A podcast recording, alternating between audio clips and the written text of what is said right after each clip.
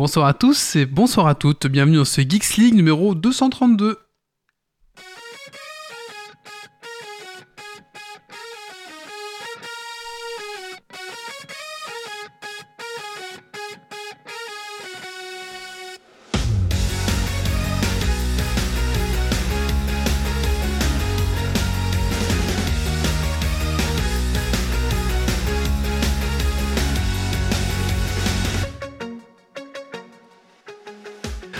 Bonsoir à tous et bonsoir à toutes, bienvenue sur Geeks League numéro 232, enregistré ce vendredi 21 janvier 2022. Bienvenue à toi dans ton podcast tech qui sent la frite et la bière. Ce soir dans Geeks League, ben, les news tech de la semaine. Nous recevons Eric euh, comme invité ce soir et on parlera avec lui de jeux adultes. Ensuite, nous parlerons de Nobody Saves the World. On va parler de Rhino Shield, mais attention, ce n'est pas une sponsor. Enfin, on aimerait bien, mais non, c'est pas le cas. et ensuite, euh, on va parler euh, de la petite histoire de la bière. On va parler du gruy au houblon. Voilà. Et pour finir, un petit Dragon Quiz Point sur les jeux coquins. Voilà. Écoutez, c'est parti. Alors installez-vous confortablement dans votre fauteuil de train, de voiture, du bureau et montez le son.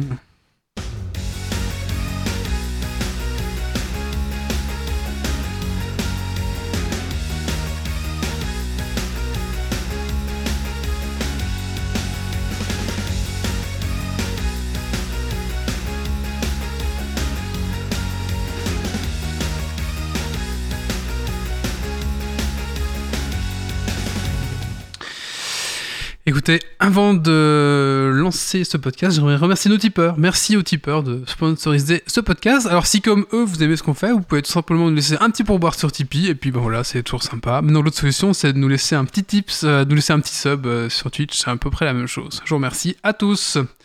Eh bien écoutez, on va commencer ce podcast avec un petit tour de table, on va commencer par notre invité. Bonsoir Eric. Bonsoir tout le monde, bonsoir les auditeurs. Alors Eric, euh, il y a une question traditionnelle qu'on pose à tout le monde dans Geeks League, même aux invités, c'est qu'est-ce que tu as fait de geek ces 15 derniers jours? Euh, bah, Pour être geek, je suis plutôt geek, effectivement, vu que je passe à peu près la, la totalité de ma journée devant l'ordinateur. Donc euh, en ce moment, je suis en train d'essayer d'apprendre le nouveau moteur Unity pour la réalisation de mon prochain jeu. Super, ah oui, c'est pas mal. Ensuite, nous avons, nous avons Doc Gaver ce soir. Bonsoir Doc.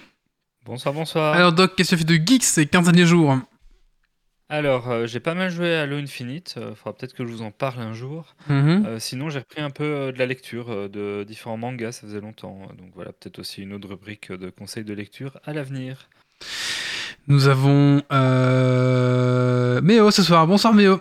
Bonsoir tout le monde. C'est aussi la, la moitié floue, alors je me souviens la moitié de son prénom. Bonsoir Méo. Alors qu'est-ce que tu fait de geek ces 15 jours Méo? Euh, moi, j'ai fait, j'ai rattrapé, je continue à rattraper mon retard en lecture. Je comptais lire Batman Metal, euh, le tome 1 hier, mais j'ai pas eu le temps, donc euh, je vais sûrement le lire ce week-end. Mhm. j'ai reçu un beau petit colis de jeu de rôle Wattsburg qui permet aux, joueurs de jouer des gardoches dans une ville médiévale où ça sent bon la boue, la crasse et la vase. Mhm. Je continue d'avancer dans Pathfinder, la colère des justes. Après 30 heures, j'ai, fini l'acte 1 et j'attaque bah, le chapitre suivant. Et j'ai une partie de jeu de rôle la semaine prochaine, donc bah, je repotasse le scénario. Très bien, nous avons Stacy. Bonsoir Stacy. Salut. Alors Stacy, même question? Qu'est-ce que tu as fait de geek ces 15 derniers jours? Euh, bah, Jeu, pas grand-chose, juste euh, tester un peu Tricky Tower, enfin. Il me semble que c'est assez vieux comme jeu. Je sais même pas ce que c'est. Euh, bah, en gros, c'est du Tetris, mais que tu peux faire à 4, enfin jusque 4, hum, hum, hum. ou, jouer en mode solo. D'accord. Et avec des modes un peu différents, tu vois, genre t'as du vent et donc ça bouge tes trucs, ou. Enfin bref, plein de trucs ainsi. Euh, film, j'ai regardé Mother euh, slash Android. Et, euh, et c'est assez chouette, mais, mais quand il réfléchit, en fait, c'est, un film de zombies, mais version Android, quoi.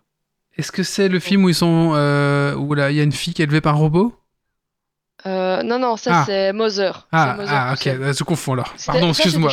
Ça c'était vraiment chouette comme film. D'accord. Mais Mother slash Android c'est une fille qui se retrouve en cloque et et puis bah il y a Enfin bref, elle, elle sait pas trop quoi faire. Et puis il y a un bug avec euh, toute la, la tech. Ok, d'accord. Enfin bref, ça part en couille. Mais euh, c'est chouette, mais euh, vraiment en fait, quand, quand tu réfléchis, c'est ça. C'est un, un, truc de zombie en fait. Ah, Grumpy dans la chatroom n'a pas l'air content, n'a pas l'air euh, d'aimer ma victoire. Mais bon, on en parlera peut-être une autre. sarcastique, son nom. Non, mais je veux dire ah. le principe. Non. je veux dire le principe. Ah, le principe. genre, il y a un truc qui se passe et paf, tu te fais attaquer si jamais, tu vois. Enfin, D'accord. Tu Bah, vois, écoute, genre les films de zombies, c'est tout d'un coup il y a un virus, paf, il y a des zombies, tu dois faire gaffe et pas te faire attraper. Bah, là, c'est les, les androïdes commencent à se rebeller et tu dois pas te faire attraper. Donc, c'est dans ce sens-là que je veux dire que c'est un peu pareil. D'accord. Euh, sinon, ben, retour en enfance parce qu'il y a enfin euh, Richie Rich et Mathilda sur Netflix, donc j'ai pu les revoir, c'était chouette. On a regardé euh, Rich et Rich avec les enfants. Ouais, c'est vraiment chouette, j'adorais ça quand j'étais petite. Ouais. Et sinon, en série, j'ai regardé Lutin, qui est vraiment euh, euh, pas très chouette à regarder euh, le soir, ce que j'ai fait. et sinon, euh, la saison 4 de Cobra Kai, et j'ai entamé euh, Downton Abbey, enfin. Parce que c'est Hmm. vieux aussi comme série. Très bien. Merci Stécie. Ça, c'était la, semaine, la dernière semaine. Maintenant, on a entamé la semaine avant encore. Nous avons Zito ce soir. Bonsoir Zito. Qu'est-ce que tu as fait de geeks de, de ces 15 derniers jours, Zito? Alors, euh, je suis allé au cinéma, en vrai. Je me suis assis dans un siège. Ouais. Vous êtes- Ah, ça fait bizarre, non? T'as senti le popcorn et tout? Ouais, on avait même acheté du popcorn et on était à peu près 12 dans la salle. Donc c'était... J'allais dire, vous étiez plus Ah, que waouh. deux pour, euh, que Matrix 4 de Wally. Ouais, Est-ce qu'il y avait encore ma c'était- déception de Matrix 4 qui traînait dans la salle ou pas? Moi, j'ai vu Spider-Man 3, donc je sais pas si c'était. Ah, euh, J'ai D'accord. pas vu ta déception. Euh, mais j'avais vu encore aucun des, des Spider-Man de cette, euh, cette euh, série-ci. Et en fait, je me suis rendu compte que j'avais vu aucun des films de la phase 3 du euh, MCU. Donc, j'ai euh, donc ces deux dernières semaines rattrapé toute la phase 3 du MCU, Ah ouais. euh, donc euh, Marvel Cinematic Universe. Et, et c'était bien en fait. Donc voilà, je vais continuer avec la phase 4. Euh, Ok. Sinon, du comics toujours, et l'intégrale de Tangirl en particulier. C'est un petit coup de cœur de mon enfance, de ma jeunesse en tout cas, ça me fait toujours plaisir. Et j'ai commencé à regarder la, la, trilo- la trilogie originale de Star Wars avec mon fils de 7 ans. Donc euh, c'est pas tellement geek pour moi, mais ça allait pour lui. Donc euh, voilà, c'était aussi euh, un chouette moment. Voilà, voilà. Ok, je me suis un peu baissé. Apparemment, je suis plus fort que vous. Est-ce que vous pouvez me dire si c'est mieux, ou pas? Enfin voilà, on verra bien un petit peu. J'ai augmenté les autres, je me suis diminué moi, donc j'espère que ça va aller mieux comme ça. Voilà. Euh, Est-ce que vous pouvez me confirmer que le son est mieux. Ah, c'est mieux, mais je peux Ah, encore. c'est mieux. Ok, d'accord, très bien. est toujours trop fort, de toute façon. Mais non, mais en plus, c'est, enfin, normalement, on est au même niveau, mais peut-être que je sais pas ce qui se passe. Bon, soit, c'est pas grave. Euh, ma voix porte mieux dans les chures, c'est pour ça. Non, c'est parce que toi, t'es en direct et que. Discord, oui, oui, c'est pour ça, parce que oui, c'est ça, tout à fait. Bah écoutez, on va tout de suite euh, lancer les news tech de la semaine. Allez, c'est parti.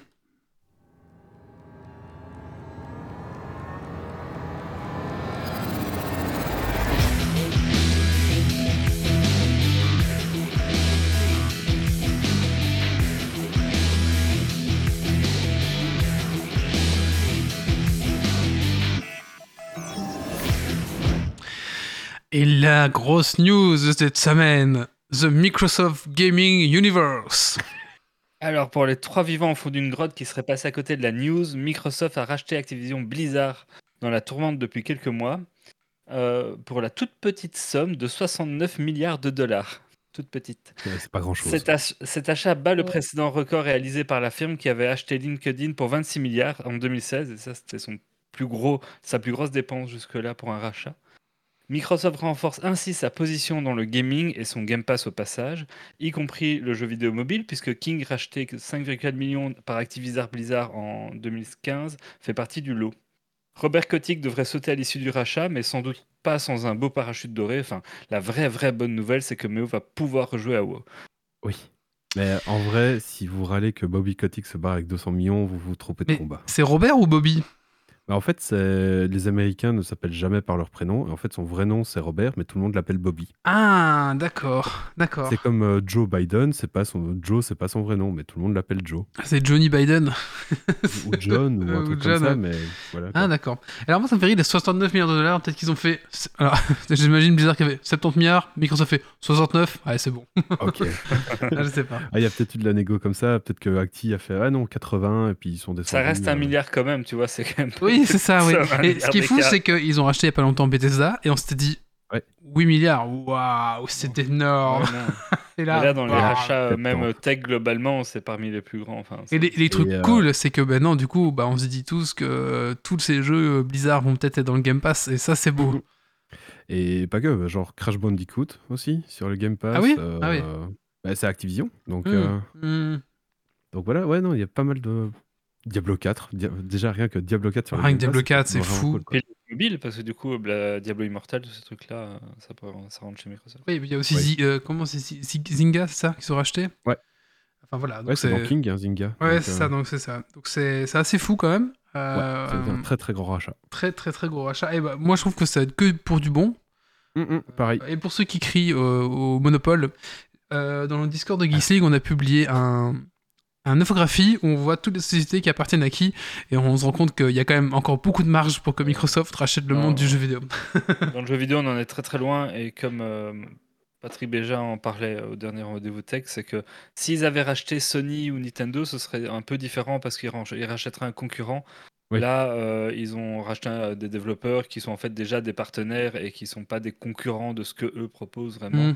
Et donc la, la- la situation est quand même très différente. euh, Et a priori, il y aura pas de, de truc en tritost ou quoi. Il y a aucune raison qu'on bloque ce rachat euh, au, niveau légis- Il y a- au niveau législatif. Il y a RN Gossex qui dit dans la chatroom euh, en même temps, Microsoft dispose d'un sacré trésor de guerre, il faut bien l'utiliser. Ouais, c'est vrai. Ouais. Ah bah oui, Manifestement, ils ont sorti la moitié de leur cash là. Ouais, et, et c'est Apple aussi qui a aussi énormément de cash et euh, on sait pas trop Mais ce qu'ils rien. avec quoi. Ouais, c'est ça. Voilà. Ouais. Et euh, je, voulais, je voulais rajouter un truc, je sais plus. Euh, C'est pas grave. C'est pas grave, news suivante. Et tout cela, Sony est inquiet. Évidemment, suite à ce rachat, c'est Sony, grand concurrent de Microsoft, qui commence à s'inquiéter tout doucement de l'ampleur de- que prend ce dernier. Ils ont ainsi réagi au rachat en communiquant Nous espérons que Microsoft respectera les accords contractuels entre Sony et Activision et continuera à garantir que les jeux Activision soient multiplateformes. En effet, des jeux comme Call of Duty sont des produits phares pour Sony qui pourraient finir par perdre accès à ces licences suite au rachat. Alors pour moi, si tu, dé- pour moi, si tu dépenses 70 milliards, c'est pas pour leur faire la Sony. hein.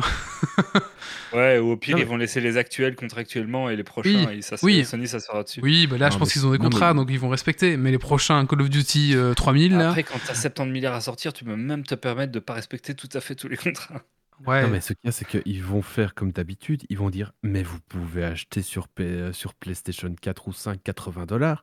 Mais pour 80 dollars, vous avez Ouais. 8 mois de Game Pass.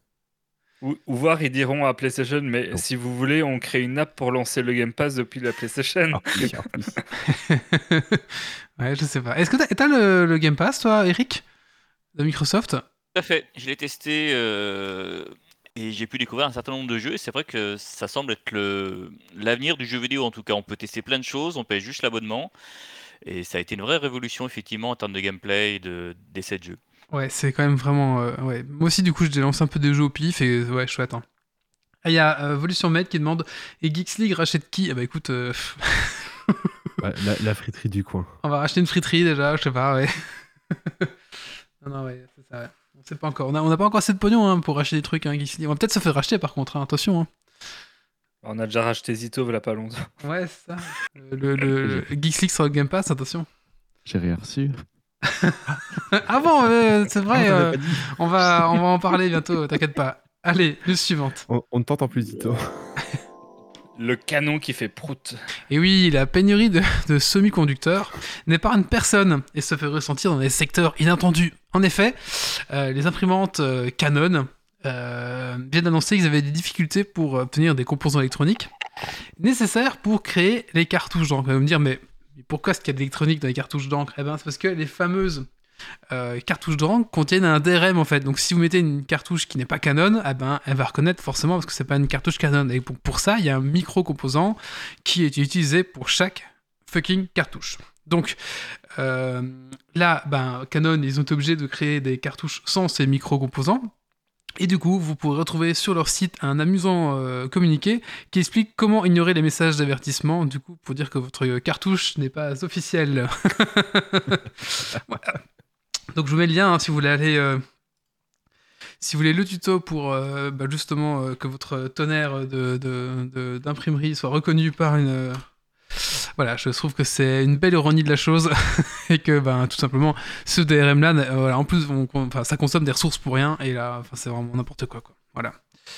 Co- comme on dit, chais. Ouais, ouais, bien fait pour leur gueule, hein, ça c'est vrai ça. Nemo motorisé. Vous ne vous êtes sans doute jamais posé la question, mais rassurez-vous, des chercheurs l'ont fait pour vous. Mais la- Est-ce que la capacité à naviguer dans son environnement est-elle universelle ou dépend-elle de l'espèce? Eh bien, pour y répondre, des chercheurs de l'université Ben Gurion du Niguev ont mis un aquarium sur un véhicule motorisé qui, grâce à un lidar et une caméra, capte de quel côté nage le poisson et déplace le véhicule dans cette direction-là. Après quelques jours d'apprentissage, les poissons sont capables de se repérer sur la terre ferme et atteindre des cibles pour obtenir des récompenses avec ce drôle d'engin. Ils sont donc capables de se repérer sur la terre ferme, ce qui sous-entendrait que certains mécanismes de navigation sont bien universels. Sympa. Le DSA est là. Alors, DSA, vous allez entendre euh, normalement beaucoup parler en 2022, c'est le Digital Service, Services Act. En fait, c'est. euh, alors, la grande mission euh, de ce DSA, en fait, c'est d'agir sur la modéra- modération des contenus. Donc, euh, qu'il s'agisse aussi bien de contenus illicites euh, pour prévenir la désinformation. Ça peut aussi être des produits sur des marketplaces. Ça peut être sur les réseaux sociaux. Donc, en fait, c'est une. une c'est la Commission européenne qui met ça en place et en fait qui va obliger les plateformes concernées à mettre une en place une procédure et un mécanisme de notification et d'action pour retirer justement les produits, les services, les contenus qui pourraient être illicites. Est-ce qu'ils vont Euh, faire ça pour les NFT Comment? Je sais pas. Je... et du coup, euh, voilà, les fournisseurs de services et d'hébergement devront alors faire euh, sans retard excessif et en tenant compte du type de contenu illégal notifié de l'urgence d'agir. Voilà. Donc ils devront, du coup, je suppose, censurer euh, ce qui paraît. Alors maintenant, par contre, je sais pas qu'est-ce qui va, euh, comment on va imposer justement ce, traitement pour qu'il soit non arbitraire et non discriminatoire, non discriminatoire euh, voir un petit peu jusqu'où ils peuvent aller sans que justement ça entache la liberté d'expression cette show. Le, le débat, bien sûr. Ça va être comme YouTube et ces machins-là. Ça va, ils vont saquer tout ce qui est. euh, Oui, Qui alors peut-être qu'après, du coup, ouais, du coup, ouais, pour, pour être sûr de pas avoir d'amende, ils vont, euh, ils vont, ils vont mettre un niveau très très haut comme YouTube ou comme Instagram dès qu'il y a un, euh, ou sur Facebook hein, dès qu'il y a un, un micro boops. euh, voilà, donc je pense qu'il y aura ce genre de choses, mais alors à tous les niveaux quoi. Ouais. On verra bien. En tout cas, le, retenez bien ça, le DSA et le DMA, mais je, je sais plus exactement ce que c'est. Vous allez entendre beaucoup parler en 2022 parce que ça va, ça va arriver. là. Et enfin, la dernière news. Selfie-lionnaire. J'arrive pas à le dire. Selfie-lionnaire. Si vous rêvez de devenir riche, je pense que les NFT sont sans doute une piste à creuser. On parlait précédemment des Protamboko NFT.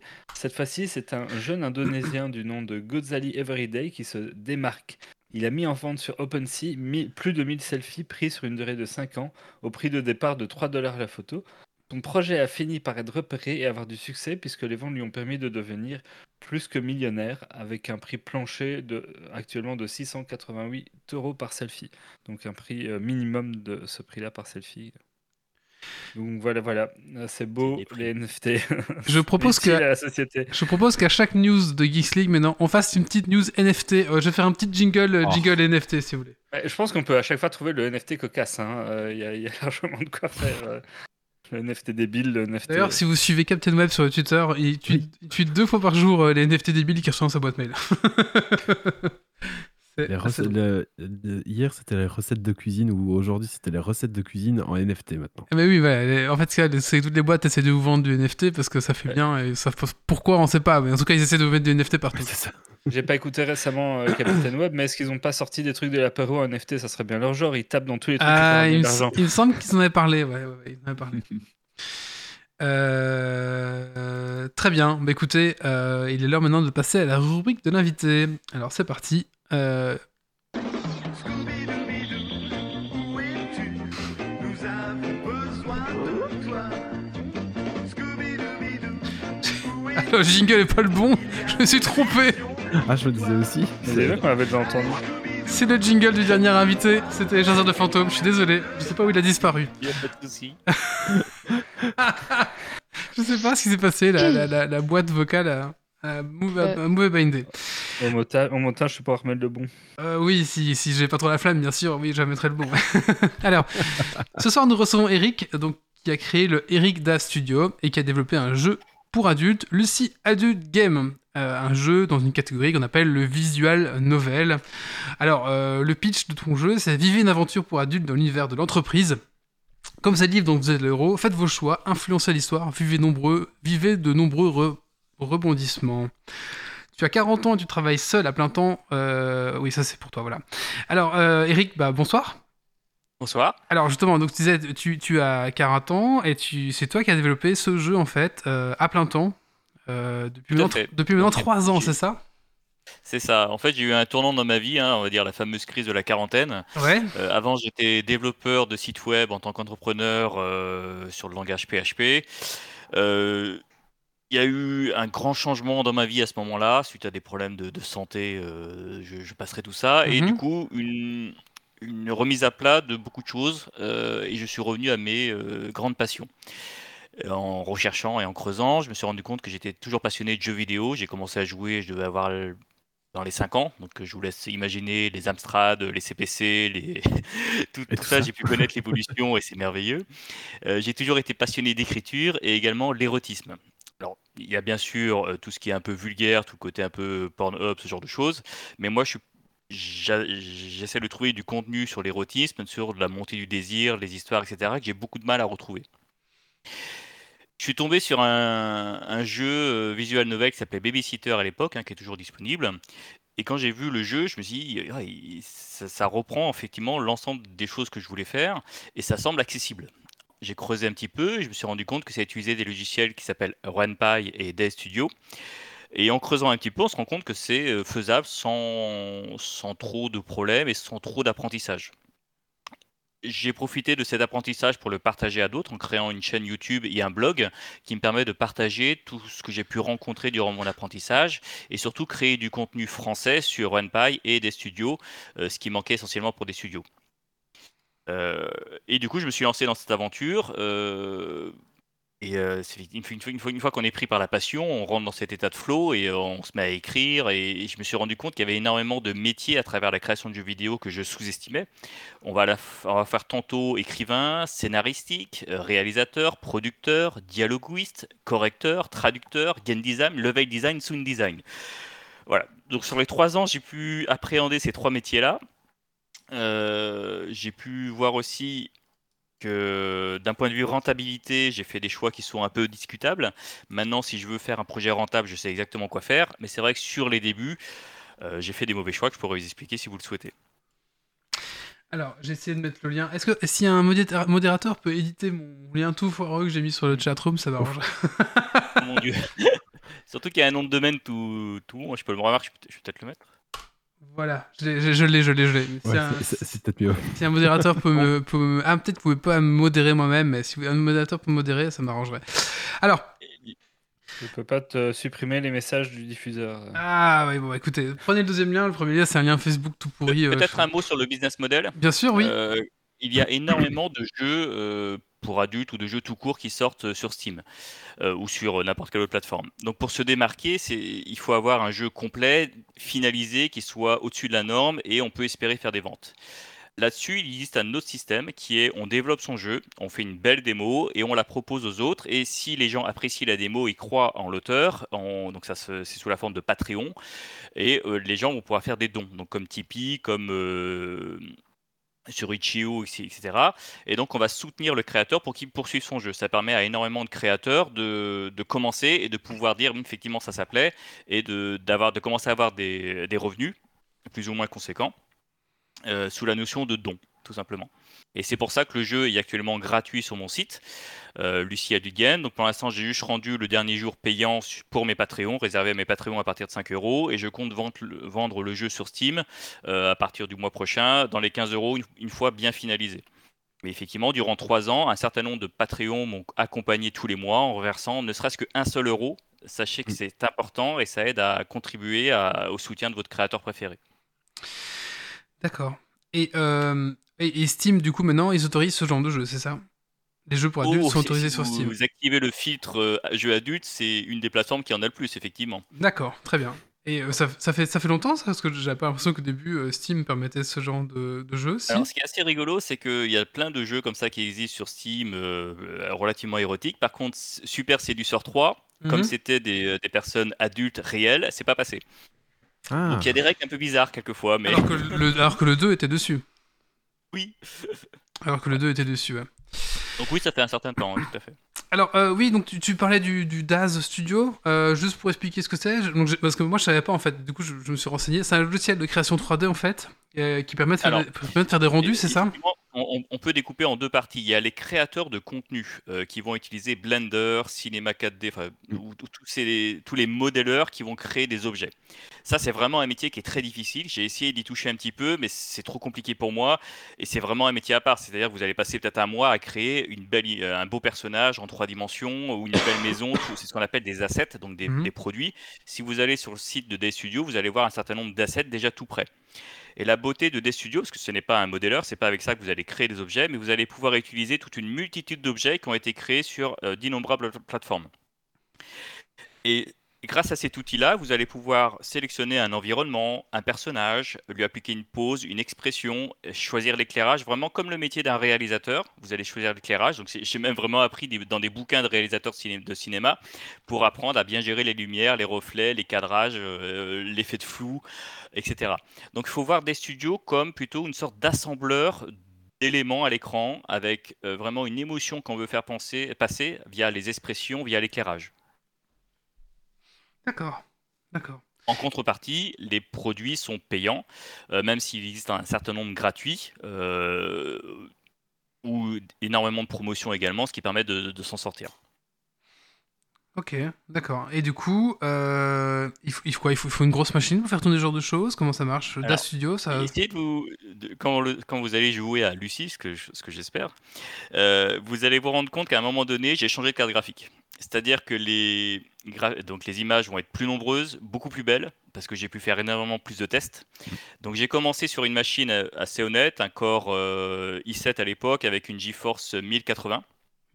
Oui, ça va. hein Et je mettais 45 minutes pour générer l'image. C'est-à-dire que le logiciel des studios va calculer le rebond de la lumière sur chaque surface pour avoir le- un rendu photoréaliste pratiquement. Donc ça prend 45 minutes pour faire les différentes itérations de rebond de lumière, de calcul de matière et de reflets, etc. D'accord. Ah oui, en effet. Donc, à un donc, certain euh, moment dans le jeu, je suis passé à une 3090 sur laquelle j'ai eu la chance de mettre la main.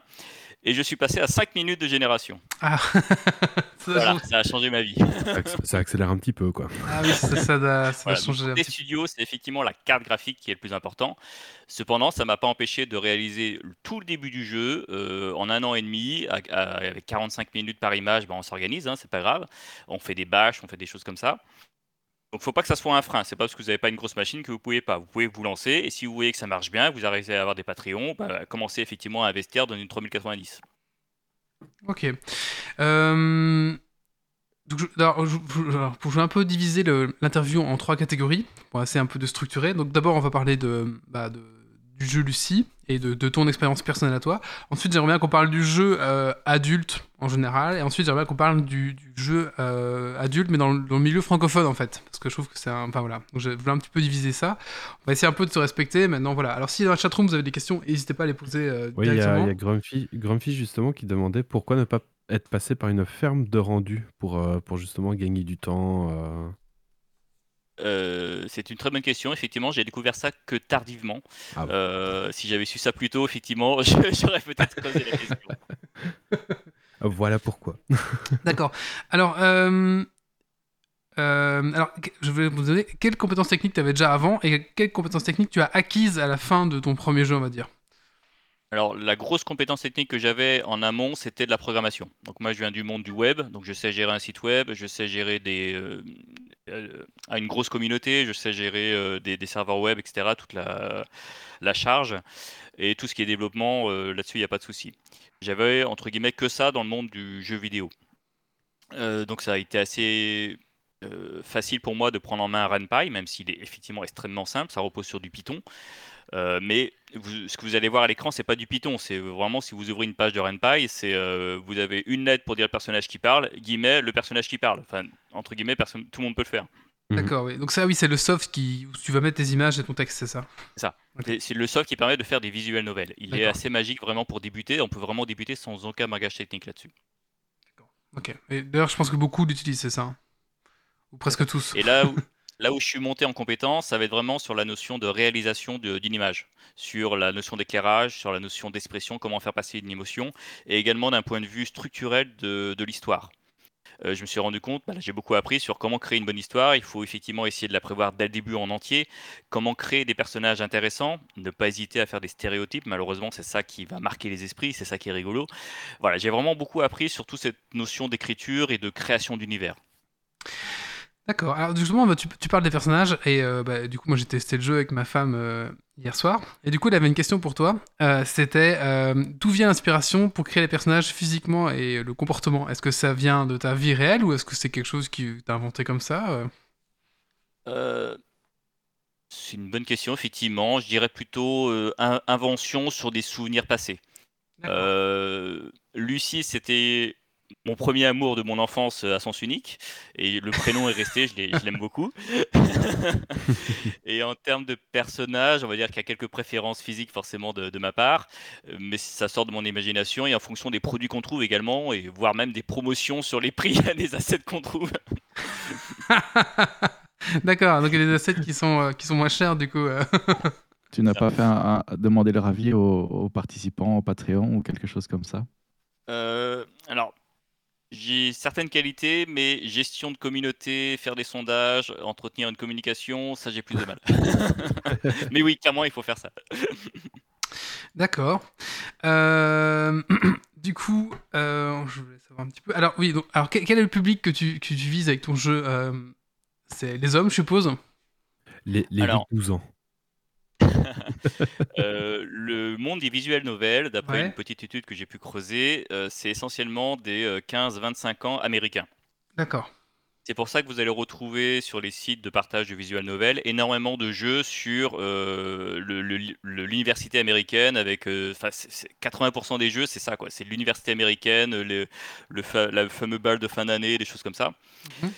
et, et moi je suis arrivé là-dessus j'ai vu ça je me dis il, il manque quand même du contenu un peu un peu français quoi un peu francophone un petit peu euh, des, des références culturelles francophones Mhm. euh, et puis des histoires peut-être euh, dans le bureau, quoi. C'est vrai qu'il n'y en a pas énormément qui se passent dans avec des sujets adultes, en fait. Et je me suis dit que j'avais quelque chose à faire là-dessus.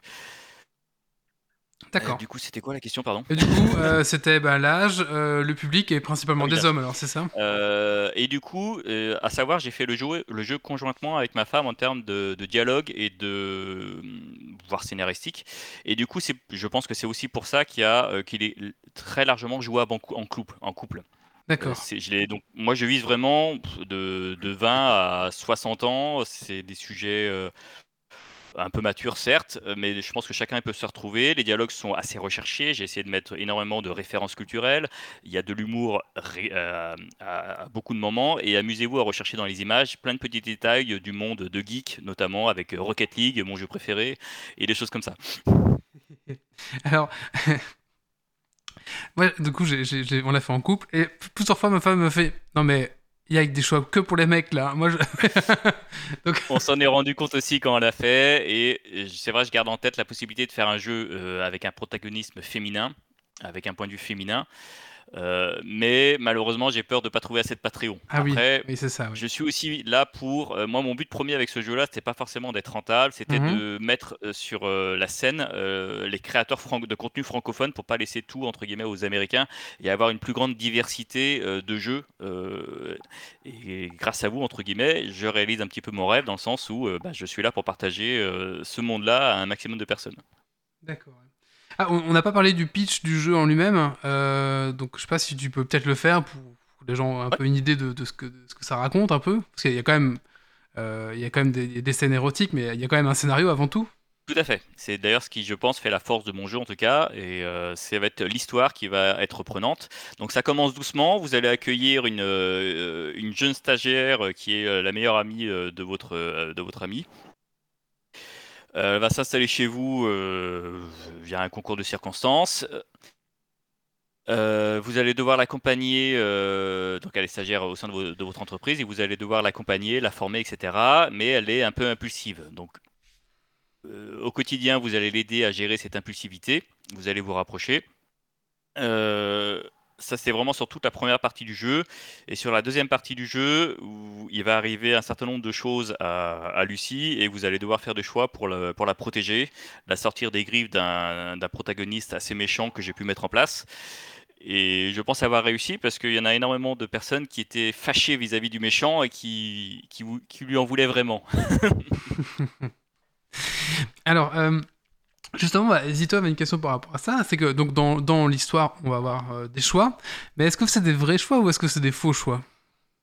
Alors, faut savoir que chaque choix, bah forcément, ça va ouvrir des routes euh, et donc des, des images qui auront été générées que pour une route. Ah. Euh, moi, quand j'ai joué aux jeux vidéo, alors après c'est un point de vue personnel, je me suis rendu compte que euh, j'ai toujours l'impression d'avoir raté un choix. C'est-à-dire que quand j'ai choisi quelque chose, bah, j'aurais bien aimé savoir ce qu'il y avait dans l'autre. Il y en a qui vont parler de rejouabilité, de refaire, etc. Mais je trouve qu'il y a tellement de jeux que c'est assez difficile de refaire plusieurs fois le même. Donc dans mon jeu, j'ai fait le choix que les, les choix, en tout cas, ne soient pas trop... euh, euh, ah, vous n'allez pas trop perdre euh, et vous allez vite être amené dans la trame principale. Donc il y aura quelques scènes, de, on va dire une vingtaine ou une trentaine d'images, euh, suivant le choix que vous aurez pu faire. Plus vous allez avancer dans le jeu, effectivement, plus il y aura des choix euh, importants qui vont avoir une, une importance significative sur les scènes que vous allez, pas, euh, que vous allez voir. Et du coup, j'ai fait un grand final sur le dernier jour, le jour 12, qui va reprendre l'ensemble des choix que vous avez pu faire dans le jeu et ajouter des petites phrases par-ci par-là, voir des images, voir des souvenirs et ce genre de choses. Ah ouais, cool. Donc c'est des vrais choix, quoi. Et, enfin, Plus ça va aller dans le jeu, plus ça sera des vrais choix, tout à fait. D'accord. Plus tu vas multiplier les branches et plus pour toi ça va être compliqué parce que tu vas devoir développer un max d'images et de C'est ça. d'histoires Alors il y a un jeu qui fait très bien qui s'appelle Babysitter, mais on, on voit la quantité de travail. Ça veut dire que pour une même image, par exemple, s'il y avait une fille qui sortait avec un garçon, bah, ça pouvait être une autre fille. Donc il peut y avoir jusqu'à trois filles différentes avec ce garçon-là. Donc il faut faire trois fois la génération de l'image. Pourquoi pas Mais c'est même si effectivement on gagne en immersion, je me suis dit c'est peut-être peut-être qu'il vaut mieux mettre sa force ailleurs. Hmm, D'accord. Il y a Passion 3, 3 Dart qui dit Je suis créateur et j'essaie de faire des prix raisonnables, mais un personnage ça coûte entre 25 et 30 euros, c'est ça? C'est des assets du coup, c'est ça Tout à fait. 25 30 Ouais, tout à dollars, fait. 30 dollars, ok d'accord. Ah oui, donc du coup ça peut monter assez vite quoi, du coup je suppose, euh, parce que du Tout coup t'achètes des assets des personnages, des pièces, des objets, c'est ça hein, Voilà, mais coup. pour commencer, euh, il y a énormément de contenu gratuit. D'accord. Et ensuite, euh, il y a le DAZ Studio. Enfin, il y a, d'autres plateformes que DAZ, que DAZ 3D. Et sur DAZ 3D, vous pouvez acheter une sorte d'abonnement qui vous permet d'avoir des réductions permanentes partout. Enfin, il y a moyen de s'en sortir. J'ai dû dépenser euh, sur 3 ans, sur, donc j'en suis à 3000 générations d'images. J'ai dû dépenser euh, de 2000, euh, 2000 euros d'assets. 2000 euros d'assets. Même si ça semble conséquent, ça a été remboursé entre guillemets par un Patreon. Et on monte en puissance doucement. Donc finalement, pour démarrer, Mm. euh, soit vous commencez avec du contenu gratuit, et après vous pouvez tout à fait acheter un personnage dessus. Euh, mais avec un, peut-être une enveloppe de 200 euros, 300 euros, vous pouvez commencer, je pense. Ok, d'accord. Euh, euh, J'ai perdu le fil. Euh, Aidez-moi. non, euh, je voulais juste savoir. euh, oui, donc voilà, on, justement, on parlait d'argent. Euh, donc toi, tu as un temps plein sur, sur, sur Lucie. Est-ce que ouais, est-ce qu'on gagne sa vie en faisant des jeux pour adultes? Et après, est-ce que ça te coûtait plus que ça t'a rapporté? Je sais pas trop. Au niveau de l'argent, est-ce que c'est vraiment rentable? Alors, je suis dans une situation un peu particulière où j'ai pas forcément besoin de cet argent-là pour vivre. D'accord. Grâce à des succès passés ou ce genre de choses, ce qui fait qu'entre guillemets, j'ai pas eu euh, la fin nécessaire pour aller chercher mon audimat et euh, faire grossir mon audimat et vivre de ça. D'accord. Donc pour ma part, ça n'a clairement pas été rentable. Je dois gagner dans l'ordre de 400 ou 500 dollars par mois pour un travail de 4 à 5 heures par jour, euh, voire même le week-end compris. Bon, euh, après, il y, a des- semaines où je travaille un peu moins, mais euh, vraiment, ça a été à temps plein, euh, voire même à 8 heures par jour. Enfin. Mais c'était plus par passion. Ça a toujours été mon moteur. Euh, Donc si on, compte le temps passé, non, c'est pas rentable. Si on compte pas le temps passé, oui, ça a remboursé la 3090, ce genre de choses. Euh, ça, c'est pour moi, euh, parce que j'ai également fait le choix d'un jeu grand public, euh, donc qui n'est pas un jeu de niche, et je l'ai fait sur pour un public francophone en premier. D'accord. Malheureusement, la notion de don euh, est assez peu répandue encore en France. Je pense que vous le voyez avec Tipeee, Ouais, alors que c'est extrêmement répandu outre-Atlantique. Alors, ça- je pense qu'on a quelques années entre guillemets de retard sans, sans être euh, sans vouloir juger et que ça va arriver doucement, notamment grâce à Twitch, Oui, qui euh, mine de rien amène petit à petit euh, les personnes à penser à donner un euro, 2 euros à un, à un créateur de contenu. Ça peut être un streamer, ça peut être un créateur de jeux vidéo, mais il faut, faut, faut vraiment que, que le public francophone comprenne que donner un euro par mois, même un seul mois, ça suffit parce qu'après ça fait un petit effet boule de neige. Vous, ça vous fait un café par mois. Mais si nous, il y a 200 personnes qui donnent un euro, bah, ça nous fait 200 euros par mois, c'est colossal. Yep, ouais, clairement. Bien sûr. Voilà. Après, les Et auditeurs. Du coup, et du coup, si vous voulez faire un jeu, euh, je vais vous donner la solution. Si vous voulez gagner votre vie en réalisant un jeu euh, visual novel, Ah. faites un jeu en anglais. Mhm. Malheureusement, ce qui paye, c'est les 15-25 ans. Euh, faites un jeu euh, avec des poitrines euh, relativement importantes. Ça semble bête, mais c'est comme ça. Et la notion de harem. Si vous faites ces trois-là, vous arriverez entre 1000, 2000, 3000, 4000 euros par mois sans. C'est quoi la notion de harem. C'est quoi la notion de harem Euh, C'est un mec et euh, 12 nanas, quoi. Ah oui, d'accord, ok, d'accord. Ils ont, les Américains, entre guillemets, ont beaucoup de mal avec euh, l'effet de tromperie. Euh, si, votre, si votre petite amie ou la fille avec qui vous avez des vues euh, a des pensées pour un autre mec, euh, c'est le drame. Évidemment, j'ai fait ça dans mon jeu. et je me suis pris une volée de, de réactions et je comprenais pas. Mais pourquoi ils sont fâchés? Elle a juste fait un rêve érotique avec un autre garçon. Euh, J'ai dû retirer le rêve érotique. D'accord. Et il y a, y a quelqu'un qui demande si la grosse poitrine, c'est aussi pour les Américains. Euh, oui, je pense que ça concerne un peu tout le monde. Moi, je voulais quelque chose de réaliste, donc vous ne retrouverez pas des, des morphes euh, trop abondants. Euh, J'ai préféré miser ça. Ma, ma femme trouve que Lucie a quand même une trop grosse poitrine pour euh, sa corpulence. C'est c'est dur de. C'est qu'un bouton pour nous, le, le curseur de poitrine, c'est dur de ne pas aller trop haut. Sinon, à, à quand le NFT Lucie, quoi Euh, à noter sur le chat, il y a le créateur de Extra Life qui lui a fait le choix de ne pas utiliser des studios et il utilise des créateurs de dessins manga. Enfin, D'accord. je- je- lui a fait un lancement euh, notamment uniquement en anglais euh, et ça marche très bien pour lui. Il doit être à euh, tro- 3000 euros par mois. Ah oui, ah joli, oui, ouais. là on Donc, parle il d'un y a salaire. vraiment ouais. moyen de gagner sa vie avec le jeu vidéo. Bah, si, s'il est sur la chat, Romy il peut mettre, un- il peut mettre le lien vers, son jeu, alors s'il veut, il n'y a pas de souci, il n'y a pas de restriction. Euh, Vas-y, fais-toi plaisir. 4000 euros, Ah, 4000. 4000 ok. dollars. 4000 dollars, c'est quand même, oui, c'est un Et bon salaire regardez les dessins de son jeu. Ils sont effectivement euh, assez uniques dans le milieu de DVN en tout cas. D'accord. Euh, est-ce que euh, est-ce que on veut encore dire quelque chose d'autre par rapport à- au jeu Lucie? Ah Oui, donc là Lucie, il est fini, c'est ça? Oui. Donc pour tes patrons de la fin, de- oui. Alors, je suis en train de faire une version HD remasterisée parce que j'ai trouvé un logiciel qui va euh, upscaler toutes les images euh, avec une sorte d'IA assez complexe. Mhm. Je pensais vraiment pas que ça rendrait des résultats aussi bons. Et, euh, et c'est assez incroyable. Du coup, je suis en train de passer sur toutes les vidéos et toutes les images pour faire une version HD parce que là, j'étais limité en 720p, bah, tout simplement parce que j'avais une mauvaise carte graphique au début, enfin une petite. Et, du coup, là, je vais sortir la version HD. J'attends également la fin de la version anglaise pour pouvoir euh, vendre le jeu sur Steam. Et pour le prochain jeu, je voulais innover encore euh, et je voulais essayer de faire un mélange d'images de qualité euh, avec les possibilités qu'offre Unity. Sauf que j'y connais absolument rien et du coup, je suis en train de suivre une formation là-dessus. D'accord. Euh, ah voilà, il y a MG Sex, excusez-moi, de ton, je me donne son prénom, qui a partagé le lien si vous voulez voir justement. euh, Ah merde, sur Twitch, est-ce que c'est autorisé? Bon, oui, on dira, allez-y. On va rien dire. on va rien dire. Bah, Euh, tout ce qui est euh, Itch.io, Patreon, c'est forcément autorisé parce que dès qu'on Ouais, bah oui. dès qu'on veut montrer pareil, hein, comme vous disiez avec le DCA ou autre, euh, YouTube c'est une horreur pour mettre une vidéo, euh, même si on met juste euh, une- euh, un, un décolleté, ça passe plus maintenant quoi. C'est euh, Ouais, c'est clair. Ah oui, oui, du coup, oui. ça devient vraiment difficile. Ah oui, du coup, pour la promotion, alors, c'est quoi, c'est quoi vos, vos canaux? C'est quoi? C'est les Discord C'est c'est les. Euh, alors il y a un site qui fait référence euh, dans le monde des VN. Je sais pas si on peut en parler ici Bien sûr, parce que oui. c'est quand même l'apologie du euh, euh, des, VN piratés. Voilà, on va le dire. Ah. Donc ça existe et malheureusement, faut passer par ce site-là pour se faire connaître et après euh, avoir des Patreons. Ah, c'est-à-dire que les, les gens vous piratent et après, quand si c'est bien, ils viennent, ils viennent prendre Patreon. Bah. C'est ça. Malheureusement, il n'y a pas encore tu de. Ou alors tu te pirates toi-même et tu mets sur la Oui, plateforme. bah, c'est euh, c'est ce ce qu'on fait tous pour l'instant. Ouais, bah, Après, C'est bien drôle, sûr, ça. moi j'ai mon site web, je fais de la communication sur, euh, sur Twitter, euh, sur Instagram, tout ça. J'ai essayé beaucoup de choses, mais il n'y a pas grand chose qui marche. Ah, Reddit, c'est. déjà, il y a euh, beaucoup. Reddit. Ah, Reddit, j'utilise beaucoup Reddit, effectivement. Et ce qui a marché le mieux, c'est YouTube. Mais j'avoue que sur les six derniers mois, ils m'ont fermé euh, trois des- de mes vidéos phares, alors que pendant deux ans, il n'y a pas de problème. Quoi. Ah oui, d'accord. Euh, Et ce- je suppose que le, je suppose que le jeu n'est pas twitchable. Euh, bah, faut, sauter, faut flouter certaines euh, scènes, quoi. Parce que je sais que Super Séducteur, je crois, avait un mode Twitch. Mhm. Oui, mais même ça, c'est pas passé. C'est ça qui est dingue. Ah oui, d'accord. Ah oui, c'est ça, oui, c'est ça qui s'est passé. euh, ouais. Il n'y avait pas un téton sur Super Seducer. C'est juste que c'était des personnes réelles et ça a été jugé dégradant. D'accord, ok, d'accord, ok. Oui, donc c'est pas touchable.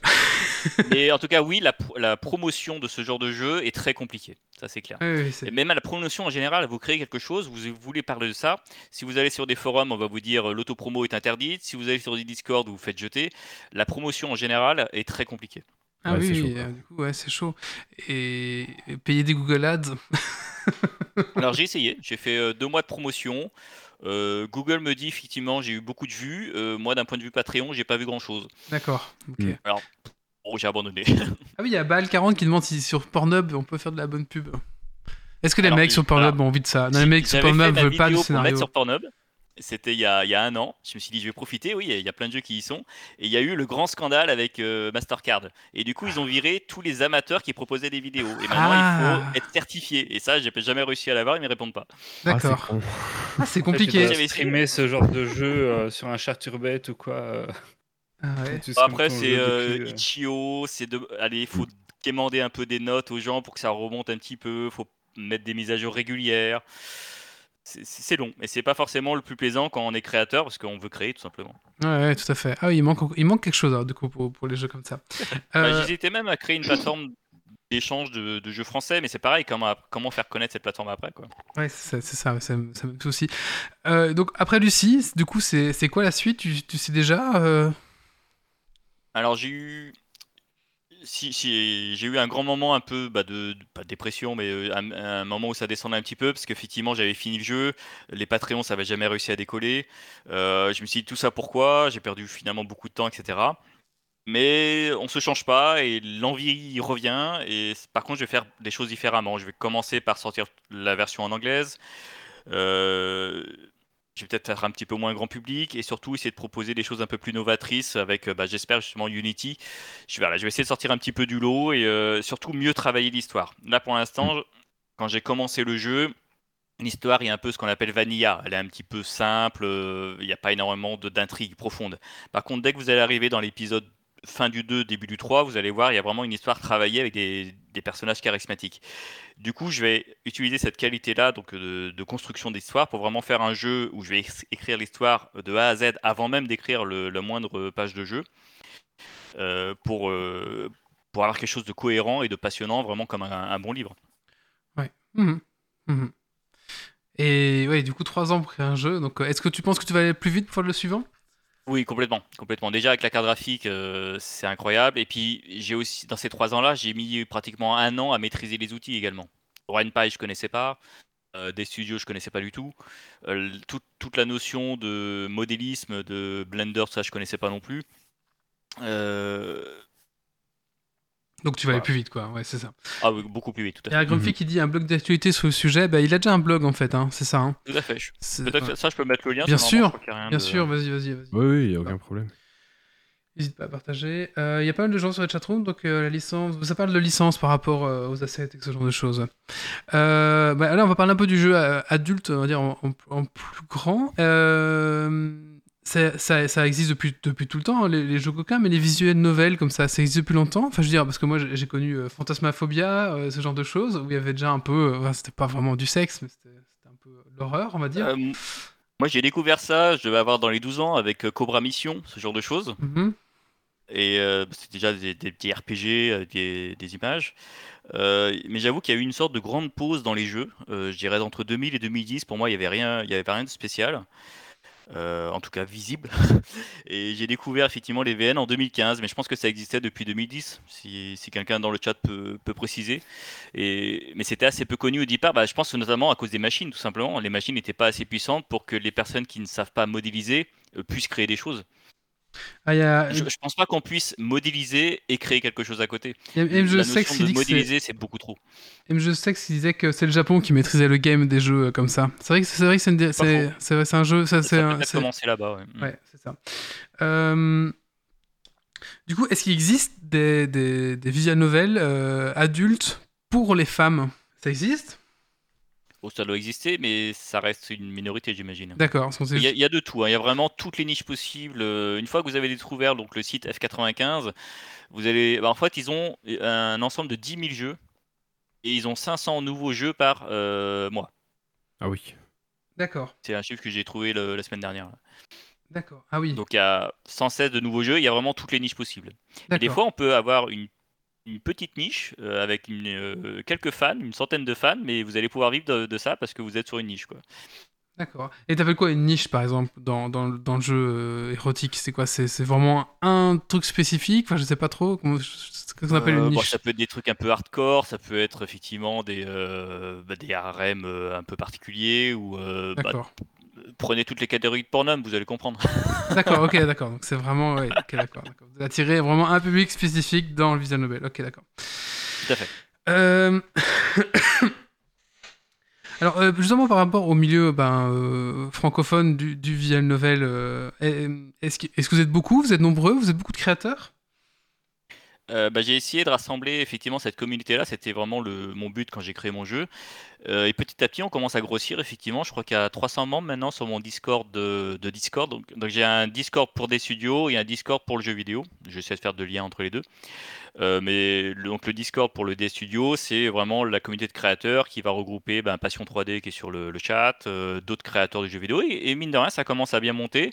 Je peux citer Jason, un, un- ah, VN là, que je pourrais également mettre en partage Mhm. de français. Donc j'en connais au moins 3 ou 4 qui ont des jeux déjà bien aboutis, qui sont euh, francophones et qui ont effectivement cette, euh, euh, cette culture qui- qui- qu'il faut partager euh, à d'autres. Et, du, et du coup, ouais, du coup, c'est quoi? Le visual novel français, le visual novel anglais, ça va être quoi la différence? Ça va, être, ça va être la mentalité, ça va être la façon dont l'histoire se déroule? Il y a quand même une grosse différence ou alors au final ils ont quand même tous les mêmes, les mêmes déroulements, les mêmes choses? Bah, pour moi, 80% des jeux américains, c'est l'université. Donc une fois qu'on en a fait un, on a l'impression que c'est un peu toujours la même chose. Ouais. Euh, les traductions sont pas toujours de très bonne qualité, donc si vous jouez à un jeu américain, vous pouvez soit le traduire directement avec euh, VN Translator qui va traduire à la volée euh, les phrases, mais sous un Google Translator, donc c'est pas très propre. Vous Ouais. allez rater les petits jeux de mots, les jeux de langue, ou même toutes les expressions françaises, francophones. Donc c'est pas la même chose de jouer à un jeu qui est fait par un Français et un jeu traduit. Vous allez rater énormément de choses. D'accord. D'accord.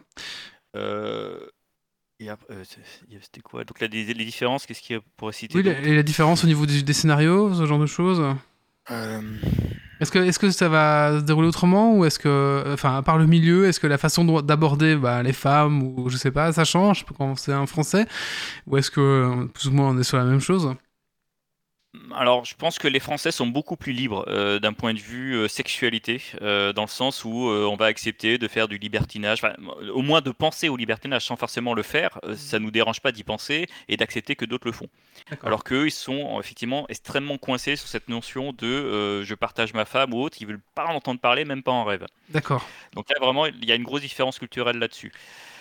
Euh, donc je dirais effectivement que le, un francophone, il est beaucoup plus à l'aise sur euh, la sexualité de manière générale. D'accord. Et vous allez retrouver dans les jeux américains, c'est euh, ben, le protagonisme mâle et euh, plein de jolies filles à côté, et vous allez, il y a pr- pratiquement pas d'autres garçons en fait. bon, je stéréotype un petit peu parce qu'il y a d'autres jeux comme euh, Being a Dick où il y a d'autres garçons, etc. Mais vous êtes le seul à faire l'amour à tout le monde, quoi. D'accord, ouais. Oui, oui, d'accord. Est-ce que tu connais des jeux belges, par contre Parce que nous, on a un podcast belge. Est-ce que tu connais des, des jeux belges? Euh, j'ai pas croisé de créateur belge dans mon dé, dans, dans mon dé studio francophone. Ah, voilà. Bah, écoutez, si un, un- un créateur euh, belge nous écoute, on est intéressé pour savoir si ça existe au moins. On est intéressé. Ouais, bah rejoignez, de toute façon, on, on est Des trucs en wallon, en flamand, ça pourrait être marrant. Ah oui, peut-être peut-être flamand, ouais, je sais pas. Ah oui, il doit y avoir aussi des, des- des jeux en flamand ou en, en- en néerlandais, c'est possible. Euh... Ah oui, euh, Ah. Attends, il, il a sauté. comment? Ah, on a perdu l'invité. C'est Discord qui est pas content qu'on parle. Hop. Merci, désolé. Non, y a pas de Ouais, souci. T'inquiète. Et, euh, et par rapport à ça, est-ce que- est-ce qu'il y a encore un tabou euh, pour ce genre de jeu euh, quand vous en parlez? Est-ce que, est que toi, euh, au repas de famille, tu, tu, tu oses le dire? Enfin, repas de famille ou, en- ou est-ce qu'il y a encore un tabou, un fort tabou là-dessus Ou tu dis juste je suis développeur de jeux vidéo et tu, tu dis pas plus? Après un an et demi de- où j'ai fait ça un petit peu en cachette, euh, j'ai commencé à assumer le fait que je faisais ça, euh, dans le sens où j'étais content de mon produit en fait. J'étais content de mon jeu et euh, entre guillemets c'est pas trash, c'est pas vulgaire. Je, voulais pas rentrer dans le porno pour le porno. Je voulais vraiment une histoire, de l'érotisme, de la montée de désir et je pense avoir réussi là-dessus. Et du coup j'ai commencé à en parler.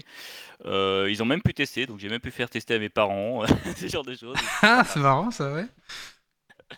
Et alors, ça va amis proches. Mais effectivement, j'essaie de pas trop le crier sur tous les toits non plus, parce qu'on sait jamais comment les gens peuvent réagir. D'accord, d'accord. Donc c'est encore un petit peu tabou dans, dans ce genre de milieu, quoi. Ouais, c'est ça. Un Tout à fait, ouais. Ok, d'accord. Euh, bah moi, moi, du coup, j'ai testé le jeu, hein, personnellement. Euh, bah, Zito aussi, on est deux à avoir joué, du coup. Euh, moi, j'étais jusqu'au jour 7 ou jour 8, jusqu'à- jusqu'au lundi euh, du, de la semaine d'après, quoi. Je, je pas Avec spoiler. le Pascal qui arrive, C'est ça, avec... euh, Ouais, je, je passe bien je vais pas spoiler l'histoire, mais jusque à peu près, euh, allez, milieu de la journée, là, justement, où il y a, y tout le, le- le Pascal, ce genre de choses. Euh, et c'est vrai qu'au niveau, euh, niveau rendu 3D, je trouve que bah, ça rend vraiment bien. Là. Enfin, le- en tout cas, je sais pas si c'est les assets ou la pose, c'est assez bien. Et c'est vrai qu'on trouvait aussi, avec, avec ma mon épouse, qu'il y avait justement des, des, des, des efforts faits sur le, le rendu, notamment, à un moment donné, il y a des jeux d'ombre, enfin pas des jeux d'ombre, mais il y a des lumières un peu spécifiques qui viennent de- de- d'une fenêtre. Et du coup, bah, du coup, ouais, on disait, bah, il y a quand même, euh, il y a quand même de l'effort là-dessus. euh. c'est quand même, euh, c'est quand même, c'est quand même bien fait, on va dire. Voilà. Donc, au C'est niveau- de bon travail, tout à fait. Ouais, voilà, du, du bon travail à ce niveau-là. Au niveau des choix, euh, bah voilà, bah, c'est c'est plus en couple. On trouve, bah, ma, ma compagne trouvait qu'il y avait des choix vraiment trop de mecs, mais bon voilà, si c'est la cible, c'était les mecs, normal. voilà, c'est normal. Oui. mais du coup, j'orienterais plus sur des jeux pour femmes alors. Et elle, elle, elle disait justement que peut-être que, euh, je pense qu'un jeu de femmes, ça aurait été juste euh, un homme et une femme et pas une harem d'hommes pour une femme. Je sais pas si c'est le vrai. Elle a pas te Euh, dire. oh... oh la vache, ma gorge. Et, toi, Zito, En je t'avais- général, Oui, vas-y, vas-y. euh, Une femme euh, est un peu plus. Enfin, de ce que j'avais entendu, hein. je parle pas pour moi. hein.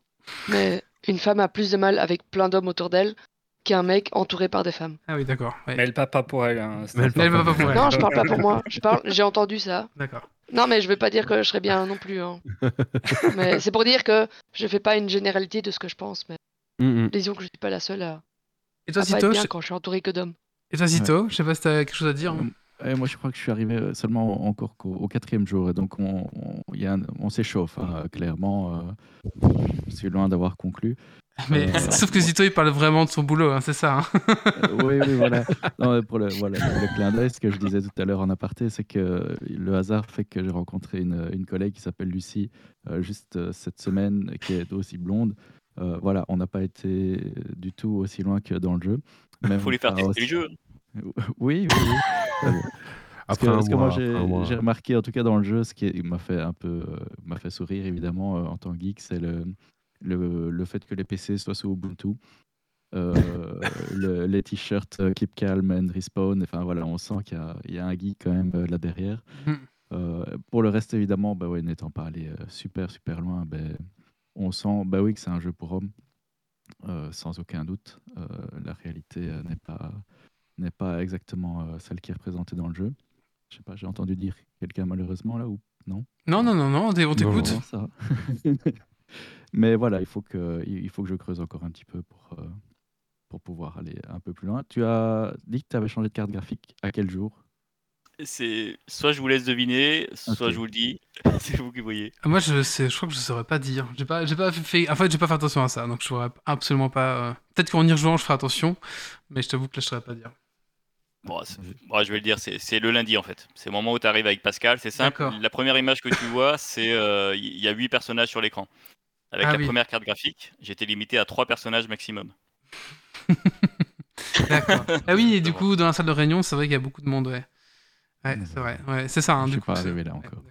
On m'avait posé la question à quoi servaient les 24 Go de VRAM? Mais qui ça peut bien servir autant de VRAM? Bah, je joue à Star Ah, Citizen. d'accord. Ok, d'accord. Bah écoute, en tout cas, merci beaucoup. Je sais pas si tu avais quelque chose, quelque chose à dire qu'on qu'on n'a pas dit et que tu voudrais euh, t'exprimer là-dessus Un instant. par rapport, à, par rapport au jeu, par rapport à ce que tu veux, au final. euh, voilà. Ou si la dernière question de la chatroom, n'hésitez pas. Euh, voilà. Moi, juste des conseils si les gens veulent se lancer. Ah oui, vas-y, Euh, bien sûr, oui. essayez de- essayez de pas être seul. Euh, comme vous, vous avez pu le voir en début de ah, de radio, il y a énormément de métiers différents. Il faut faire la promotion également. C'est vrai que tout seul, c'était assez douloureux. Il y a des moments où on se sent submergé par toutes les tâches à faire et les tâches un peu rébarbatives. Donc idéalement, il faudrait être un groupe de potes ou voir avec une amie ou autre, mais essayez de ne pas être seul pour, le, pour créer l'histoire, pour partager, faire les dialogues, etc. Ne sous-estimez pas les tâches, dans le sens où euh, bah, une relecture, hein, euh, mon jeu fait 60 000 mots, je les ai relus trois fois, il y a eu des correcteurs, il y a eu euh, euh, des choses comme ça, des traducteurs. Ouais, on a retrouvé quelques fautes d'orthographe, si on peut les donner. Ah oui, putain, pourtant, euh, il y a dû avoir trois personnes qui ont relu pour l'orthographe. hein. ah, on a vu quelques-unes, si tu veux. Euh, Ah Il n'y a jamais assez de relecteurs. Ouais, j'avoue, c'est incroyable. Bah, c'est pas ce genre de choses qu'on sous-estime en fait, ou même la génération d'une image. hein, c'est, euh, il y a plein de petits défauts qui peuvent apparaître, faut tous les corriger un par un. Bref, et raisonnez par itération toujours, hein, quel que soit votre projet. Faites un petit peu, regardez si ça marche, faites un petit peu, etc. Faites pas un projet de deux ans de développement et euh, balancez pas ça. euh, non, vous travaillez deux mois, vous sortez un truc et vous regardez si ça prend. Yep. Le développement agile. C'est ça. C'est ça, ok. Bah écoute, merci beaucoup en tout cas, c'était vraiment intéressant, c'est vraiment un, un aspect qu'on voulait aborder du jeu vidéo parce qu'on n'en parle pas en fait. Et du coup, euh, on voulait un petit peu aborder ça. Mais est-ce que les jeux adultes sont. Il n'y a pas que des visual novels pour le jeu adulte, je suppose qu'il y a d'autres catégories de jeux, je sais pas. Parce que Euh, principalement, c'est ça ont- Ouais, même s'ils utilisent le moteur comme euh, Unity ou euh, Unreal Engine, il y en a, ça va quand même être plutôt des, euh, des visual novels. Il y en a qui ont essayé de faire des open world. Euh, je crois qu'il y a Treasure, Treasure of Narnia là, qui, qui est pas mal, qui est le jeu de référence en termes de 3D, je crois. Euh, mais ça reste une- de la niche parce que là, il faut carrément une équipe de 10 personnes, je pense, si on veut créer vraiment Ah un, ouais. un monde en 3D. Quoi. Alors, on a- avec Yves, attends, j'avais parlé d'un jeu avec Yves et en 3D complètement. euh, et bien sûr, je l'ai pas là. Euh, ça se passe dans une maison et il y a des choses. J'ai oublié. C'est complètement en 3D. J'ai oublié. Voilà, je ne trouverai pas. Je mettrai le lien si vous voulez. Parce que j'ai un peu cherché forcément pour préparer le sujet. Très bien. Bah écoute, euh, et des RPG aussi. Ok, d'accord. Mais Oui, tout à fait. Oui, non, il y a vraiment tout qui existe. Il faut fouiller un petit peu. Parce euh, qu'à l'époque, il y alors, si on- avait. Oui, excuse-moi, vas-y. Non, le problème, c'est que si vous tapez sur Google jeux adultes, vous allez tomber sur des sites qui vont vous demander une carte bleue de 1 euro pour vérifier votre âge avec un abonnement à 40 euros. Ah, le problème, c'est que ça nuit un peu à ça parce que bah, du coup, on pense qu'il n'y a que ça. Et en fait, en cherchant avec les bons mots-clés, visual novel pour adultes, etc., sur Patreon, etc., et là, on se rend compte qu'il y a tout un écosystème euh, de, de gens qui créent des choses qui sont accessibles gratuitement pour la plupart du temps. Si on aime, on paye un ou deux euros. Euh, mais ça apparaît pas par défaut quoi. Effectivement, c'est un milieu underground, euh, c'est dommage. C'est un peu mon combat. C'est euh, regardez, il y a tout ça qui existe, c'est gratuit, profitez-en. Il y a vraiment des jeux de qualité. Bah, à l'époque, il y avait Larry Ledger, c'était un click, click and point, mais bon, c'était- plus la blague qu'autre chose. Quoi.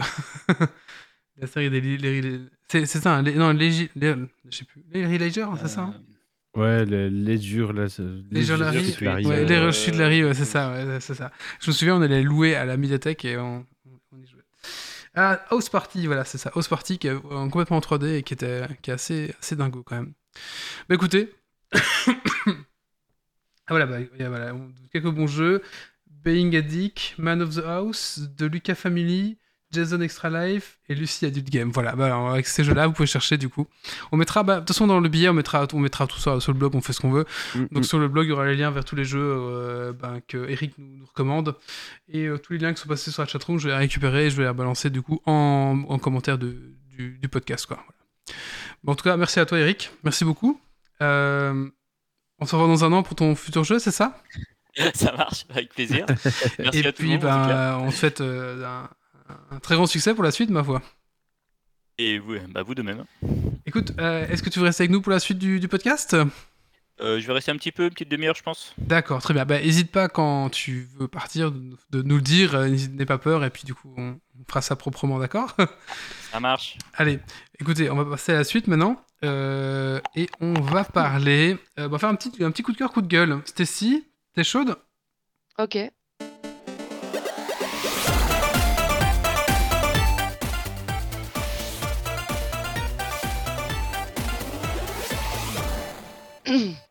Euh, ben en fait, euh, petit coup de gueule, parce que j'ai regardé, pour une fois, euh, j'ai regardé un film, et je me demande pourquoi j'ai regardé un film. C'est la première fois que ça m'arrive. En fait, donc j'ai regardé euh, The Lost Daughter, Et vraiment, je me suis dit, mais, mais pourquoi? Enfin, au bout de film en plus, c'est même pas un petit film. Donc euh, vraiment, enfin, j'ai pas compris. Déjà, je sais même pas pourquoi j'ai lancé. Parce que, Mais pourquoi voilà. Ça raconte quoi À mon avis, je pense que je m'ennuyais, mais, D'accord. mais c'est vraiment. euh, En fait, en gros, c'est juste une femme qui va en vacances et elle, ob- enfin, pas obsédée, mais elle arrête pas de, de regarder une mère avec sa fille parce que ça lui fait penser à tout ce qu'elle a mal fait. Et, mais en fait, elle fait plein de trucs et je me dis, mais what? C'est pourquoi? Enfin, je comprends pas. J'ai pas, j'ai vraiment pas compris ce film. D'accord. Et au bout de deux heures, j'étais vraiment en mode, j'ai vraiment regardé ça? Quoi? Enfin, Et du coup, tu conseilles ou pas? Euh, Ah, c'était plus un, bah, coup, de... si vous un avez, coup de gueule. si vous avez deux heures à perdre et que vous vous demandez pourquoi, ben oui. Mais Peut-être que, des gens... peut-être peut-être que des gens vont trouver un sens au film que tu n'as pas trouvé. Ah, je sais pas. peut-être, moi, franchement, j'ai pas trouvé de sens. D'accord. Parce que, en fait, j'ai juste l'impression que c'est une femme qui cale sur euh, une mère et sa fille, parce que elle a eu un trop-plein, elle s'est barrée à un moment donné, et voilà, enfin... Et à la fin, en plus, et la fin, oh là là, enfin non, je, franchement... ne raconte je- pas la fin hein, si un jour. Non, non, mais je c'est pour dire, vraiment, je suis arrivé à la fin, j'étais en mode... Non, mais sinon, on peut raconter la fin, comme ça, on perd. Sur Rotten Tomatoes, il a heures de sa vie. 95% en tomatometer et 46% en audience score. Ah, ok. Ah, mais il y a Bal40 qui dit que tu as tellement écumé Netflix qu'il ne te, qu'il te restait plus que ça à avoir regardé. Oui, je pense, je pense, ça doit être ça. Elle a À avis, fini. je savais plus quoi regarder, et j'ai tapé ça, et je me suis dit... Ah, Bon, allez, ok. Stacy, elle, en fait, elle a fini Netflix deux fois. presque. Elle arrive au moment où Netflix, en s'allumant, dit Arrête de Ah. regarder Netflix. Exactement. Prends un Netflix, abonnement euh, Prime. Amazon Prime, s'il te plaît. On a plus rien Moi, j'ai souvent hein, ça, le... Vous êtes toujours là? Oui. Mais là, ça, ça. vraiment... euh, Allez, allez chez nos Je crois que c'est concurrents. vraiment la première fois que je suis déçu d'avoir regardé un film. Netflix, ça va, arrive, c'est aller chez nos concurrents. Oui, on a à plus rien pour C'est vous, ça c'est quoi. fini. Ouais, en fait, je- là, je suis passé à Prime et, et de temps en temps, je vais un peu sur Disney et voilà parce que. Euh, bah, merci Stacy. Euh, on va parler maintenant de bière et c'est Zito qui va nous parler du gruy et du houblon.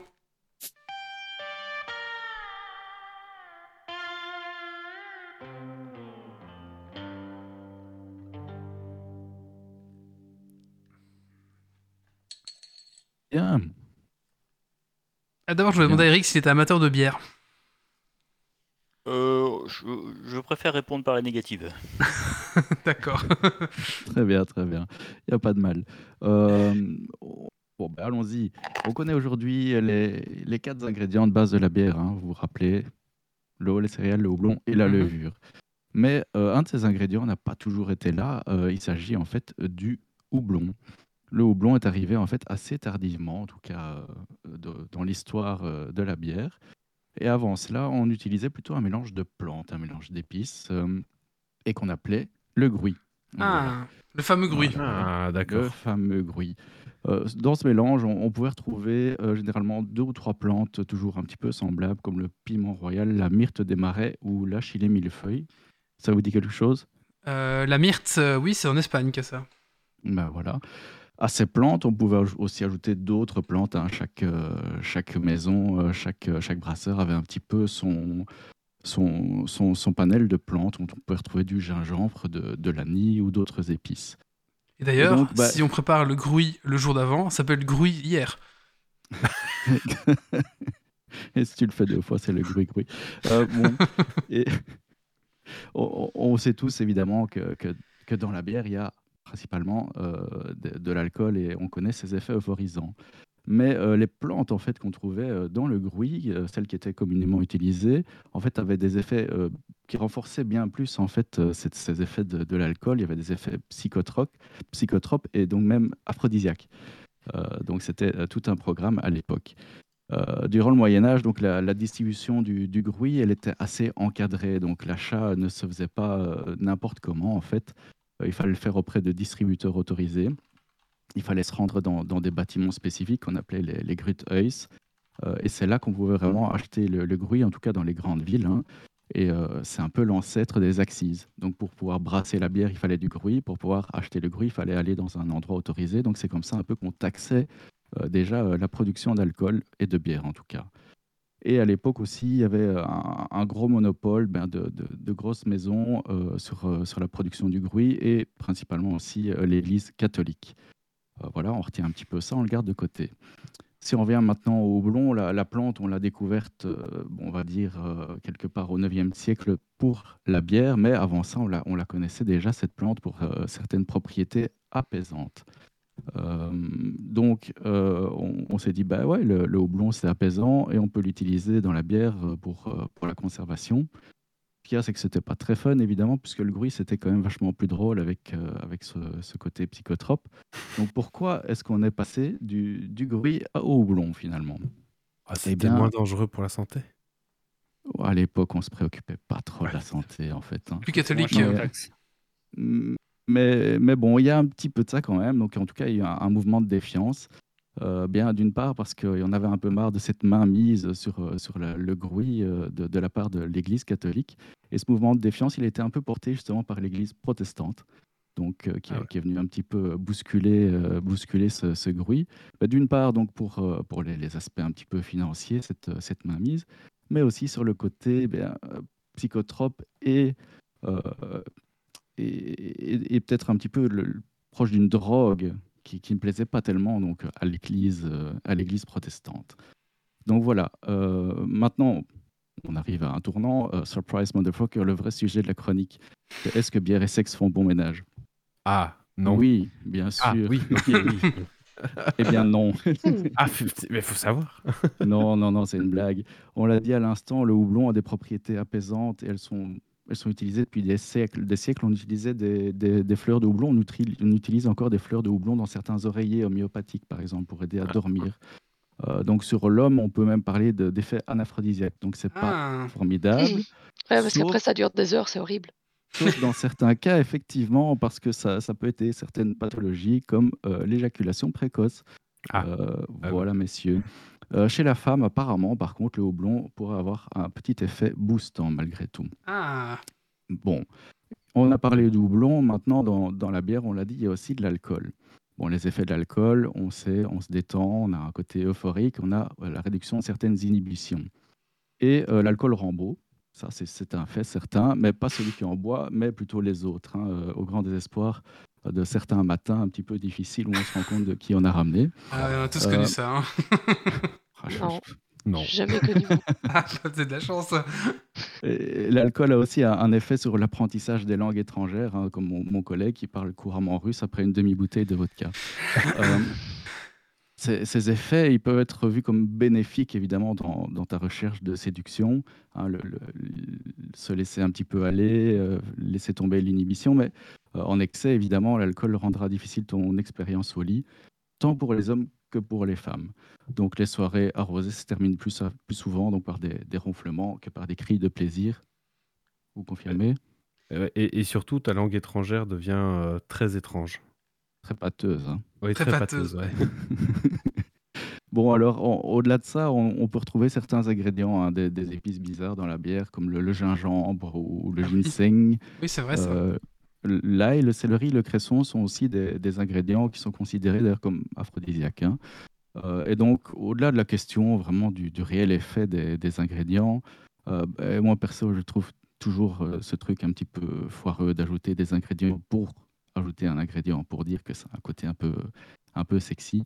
Donc, euh, ouais, les bières au gingembre et au ginseng, au-delà du fait même que je suis pas sûr que ça fonctionne, moi je trouve que c'est pas bon. Et donc, euh, il y a sûrement des choses plus efficaces que ça. Le gingembre pur, oui, ça fonctionne. Voilà, mais pas dans la bière, Pas sûr. éventuellement. Et donc, au résumé, eh bien, euh, évitez la bière en grande quantité avant vos ébats. hein. Il Va est vous faire possible, hein. évent- Voilà. Il est possible que la bière chez la femme apporte euh, un peu de piment, euh, mais chez l'homme, c'est certainement le contraire. Donc, euh, ça détend trop, c'est pour ça. ça dé- détend beaucoup trop. Euh, dans, dans Lucie, vous verrez, il y a d'ailleurs une, une boisson qui a l'air euh, beaucoup plus efficace que la bière. Euh, voilà. Vous n'avez qu'à y jouer, vous verrez. Au final, donc, euh, contentons-nous des, des plaisirs gustatifs de la bière et gardons-la de côté pour les autres. Alors encore un petit mot peut-être en vitesse sur la bière de bruit. Euh, donc puisque le, houblon maintenant il, est- fait vraiment, euh, il est au cœur de, la bière. euh, on est fort habitué à, ce goût et donc on, on a du mal à trouver, mais il y en a des bières, des bières de bruit aujourd'hui. Mais perso, j'en ai très peu goûté et j'en ai même pas là sous la main, j'ai rien de, que je peux vous expliquer par rapport à ça. Euh, ça, généralement, à côté, ben, puisque le, le houblon apporte de l'amertume, ben, il n'y a pas d'amertume, évidemment, apportée par ce houblon. On va avoir souvent euh, des bières un petit peu plus, plus douces, mais pas forcément. Euh, et alors, un côté épicé, herbacé, évidemment, de, porté par, par ces bières. Mais c'est vraiment, ça va de, du tout au tout, évidemment, en fonction des ingrédients qui sont utilisés. Donc voilà. D'accord. Si Et donc, vous voulez, je peux vous. ouais. Vas-y, vas-y. je veux savoir, du coup, mais ça existe dans le commerce des, des- des bières recrues Alors c'est écrit dessus ou comment Oui, oui, oui, mais de nouveau, on en trouve très peu. J'en ai vu euh, il n'y a pas longtemps à La Source, euh, La Source qui est une brasserie bruxelloise qui fait un petit peu d'expérimentation euh, avec. euh, Est-ce que l'Église catholique a toujours la main dessus? Euh, Je crois que c'est- c'est que c'est- c'est c'est un peu passé de mode, effectivement. Donc, non, non, maintenant. euh, maintenant, plutôt, je C'est sais pas. des boissons enfants, du coup. Oui, c'est ça. Mais, euh, Oh non. mais non, franchement, euh, j'ai pas le bon, le, bon filon et je me demande aussi si euh, le, le houblon n'est même pas un ingrédient un peu obligatoire euh, dans la bière aujourd'hui pour Oui. pouvoir en tout cas indiquer bière sur une, une bouteille. Ah. Euh, ça, il faudrait que je vérifie. Mais donc voilà, il, y en, a. Je sais chez Dupont, il y a un certain temps, ils ont fait aussi une, bière de gruy et on en retrouve à gauche et à droite. Il y a un peu plus de brasseurs amateurs qui s'essayent à l'expérience, mais c'est toujours en fait très difficile de, trouver le bon dosage. On, a beaucoup d'expérience évidemment avec, le houblon et les ingrédients classiques, beaucoup moins avec ces plantes euh, qui, sont, euh, qui sont spécifiques. Donc euh, voilà. Ah, c'est marrant. alors J'imagine qu'avant, tellement le, le- le marketing de, en mode euh, recette à l'ancienne, recette antique. euh, C'était mieux avant, euh, ouais, connaissance millénaire oubliée. euh. c'est vraiment millénaire du coup. Oui. Le, le, septième- c'était mieux avant, à mon avis, il reste fort à prouver parce que la, la bière avant, ça devait quand même pas être aussi formidable que ce qu'on peut avoir aujourd'hui. Euh, c'était plutôt des trucs très, très approximatifs. Il, Donc, il est rarement vérifié, mais souvent invoqué. Voilà, exactement. Euh, donc oui, euh, peut-être juste vous dire alors ma petite dégustation de ce soir hein, pour euh, terminer mon, mon triptyque. Waouh. oui. En- finissant les triptyques, vas-y. En finissant un triptyque, j'avais Un pas de bière de un euh, triptyque. Voilà, j'avais pas de bière de gruy sous la main, donc je suis parti à contre-pied. J'ai pris une bière euh, bien, bien houblonnée. Euh, c'est une canette qui nous vient de Croatie. Hein, ici, vous la voyez, je sais pas. Non. Euh, Non, t'as pas ta caméra. Euh, T'as pas ta caméra. bah, vous la voyez pas? Ah, bah c'est pas grave. Le Garden Brewery à Zagreb. Donc, il y a une brasserie qui travaille principalement en canette et qui propose une, une gamme variée qui va de, de bières acides aux Imperial Stout et qui fait très très bien les IPA. Et celle-ci, c'est euh, une Easy IPA Hop Showcase Number 5 qui contient du Sabro. Et le Sabro, c'est un, un houblon euh, américain euh, qui est euh, très très particulier. Bah, tous les houblons sont un peu particuliers, mais celui-ci il propose euh, vraiment euh, un côté euh, très très fruité, quelque chose de hum, comment dire de, de- de tropical, avec un côté qui rappelle souvent la noix de coco. Et ça c'est Ouais. assez magique. Évidemment, il faut aimer ce truc. Soit on aime, soit on n'aime pas. Mais le sabro, moi perso, j'adore. Et euh, je vous invite à essayer de, de découvrir euh, ce houblon dans les bières. Euh, cette bière-ci, donc c'est une New England IPA, donc c'est une bière qui est un peu trouble, très fruitée, une amertume très très légère et ça se boit comme du petit lait. Petit lait de coco. voilà. Du petit lait de coco, exactement. Merci Zito. Merci beaucoup. Euh, bah tiens, Eric, est-ce que tu as un coup de cœur ou un coup de gueule, tiens? Sur quoi en général? Ah bah sur ce que tu veux. Alors là, du coup, c'est libre. Tu donnes. Ça peut être euh, la SNCF, ça peut être, euh, ça peut être ce que tu veux. C'est libre. Est-ce que tu as un petit- ou alors est-ce que je te laisse réfléchir pour euh, le, le prochain coup de cœur ou coup de gueule? Euh, non, je, Alors, vas-y, dis-moi. me prononcer. Euh, Un coup de cœur ou un coup de gueule? Notamment sur un certain nombre de films Netflix, dans le sens où c'est des films où on va regarder, on n'a pas d'émotion particulière, on a fini de le regarder et on va l'oublier. Il y a plus en plus de, de créations cinématographiques qui sont juste jetables en fait. Et je regrette ça un petit peu parce que le temps est précieux et finalement on passe beaucoup de temps à regarder des trucs qui sont oubliables. Alors on peut pas toujours faire des, des super bons films, mais il y a vraiment des trucs, on se demande pourquoi ils ont fait ça quoi. Voilà, c'était mon coup de gueule. bah, Qui rejoint un peu celui de Stacy apparemment. oui, bah, quand, j'ai- quand je l'ai entendu parler, j'ai dit oui effectivement. malheureux. Bah, merci à toi pour le ce petit coup de gueule. De rien. Euh, on va passer à la suite maintenant. On va parler euh, de Nobody Save the World avec Méo, c'est ça? Qui est un jeu vidéo. Alors c'est parti. Oui, tout à fait. C'est un jeu vidéo sorti cette semaine.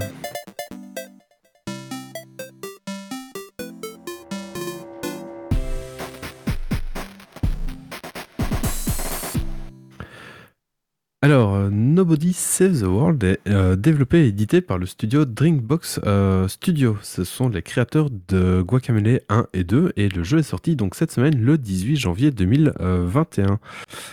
Euh, pour le name dropping, allons-y, c'est un action RPG dungeon crawler roguelike humoristique. Après les deux excellents Metroidvania, le studio prend un virage à euh, 90 degrés pour se diriger vers euh, l'action RPG où vous pourrez incarner jusqu'à 18 formes de héros dans un vaste monde ouvert saupoudré de donjons. Vous incarnez euh, personne, qui est, euh, qui est un petit être tout blanc, euh, tombant par hasard sur une baguette magique lui permettant de se transformer comme bon lui semble en ces 18 formes différentes et vous vous engagerez dans une quête pour sauver le monde. La calamité est de retour et vous devrez retrouver les 5 parties d'un artefact pour contrer cela. 18 formes différentes, ça fait beaucoup, mais tout le jeu est justement axé autour de ces changements de forme qui disposent de leur propre quête, euh, utiliser X fois tel pouvoir, tuer X ennemis de telle manière, chacune faisant évoluer la forme en question. Il y a du rang euh, euh, F au rang S qui est le, super, le rang avec des caractéristiques en plus, plus d'attaque, plus de résistance, etc. C'est le seul moyen pour débloquer et améliorer de nouvelles attaques. Mais surtout, réaliser ces quêtes donne des points de baguette euh, qui permettent d'accéder aux différents donjons pour récupérer les 10 morceaux d'artefacts. Euh, les, les 5, pardon. C'est un jeu Euh, français morceaux d'artefacts. C'est un jeu français C'est un jeu, pas du tout, c'est un jeu mexicain, il me semble. Ah oui. Dreambox Studio, ils sont basés où?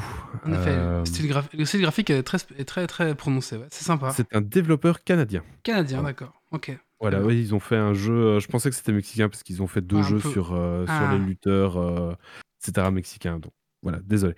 Euh, oui, oui, c'est un style graphique très très particulier, très très coloré. je je l'aborde juste un petit peu plus tard. Excuse-moi. Non, non, t'inquiète. On peut donc acheter des morceaux euh, d'artefacts chez le marchand ou en faisant des, mini-donjons, mais justement, les quêtes de forme sont bien plus nombreuses, bien moins coûteuses, forcément, puisque chez les marchands, on préférera acheter un boost de caractéristiques. Et donc, il vous faudra jouer avec ces différentes formes pour pouvoir progresser dans l'aventure. Euh, pour ma part, en deux, deux soirées dessus, j'en avais déjà débloqué quatre. Donc, on a euh, un rongeur, une jument, un soldat et un archer. Et euh, chacune a sa euh, spécificité et son utilité, donc à voir s'il en sera de même pour, euh, pour toutes les autres. Là où il faudra aussi jongler entre les formes, c'est que certains ennemis ont un bouclier vulnérable à un seul type d'attaque. Donc il faudra penser à alterner pour faire tomber le bouclier d'ombre, le bouclier de tranchant, avant de pouvoir réellement faire du dégât dessus.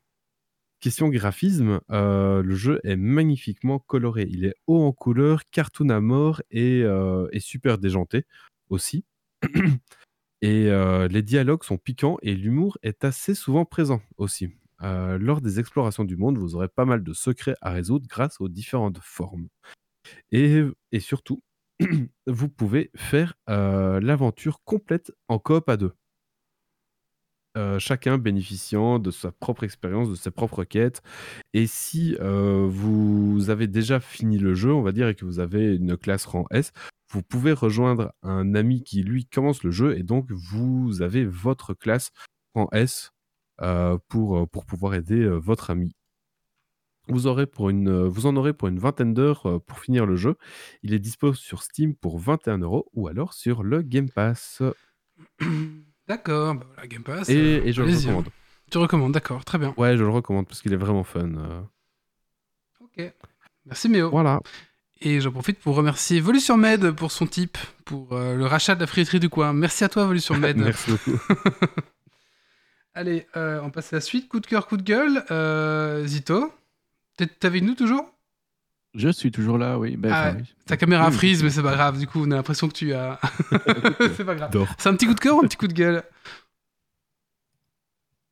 On a perdu. Ah bah du coup, c'est Guillaume qui veut donner son petit coup de cœur. Ça marche. C'est un coup de gueule, moi. un coup de gueule. Alors c'est parti, coup de gueule de Guillaume.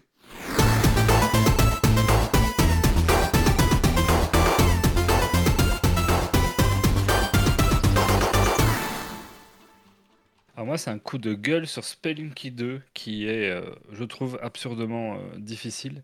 J'avais bien aimé le premier. Alors, je suis le genre de, joueur qui aime bien ce type de roguelike euh, sans être ultra acharné. Donc euh, j'ai fini la, la première fin sans, avoir fait 100% du titre.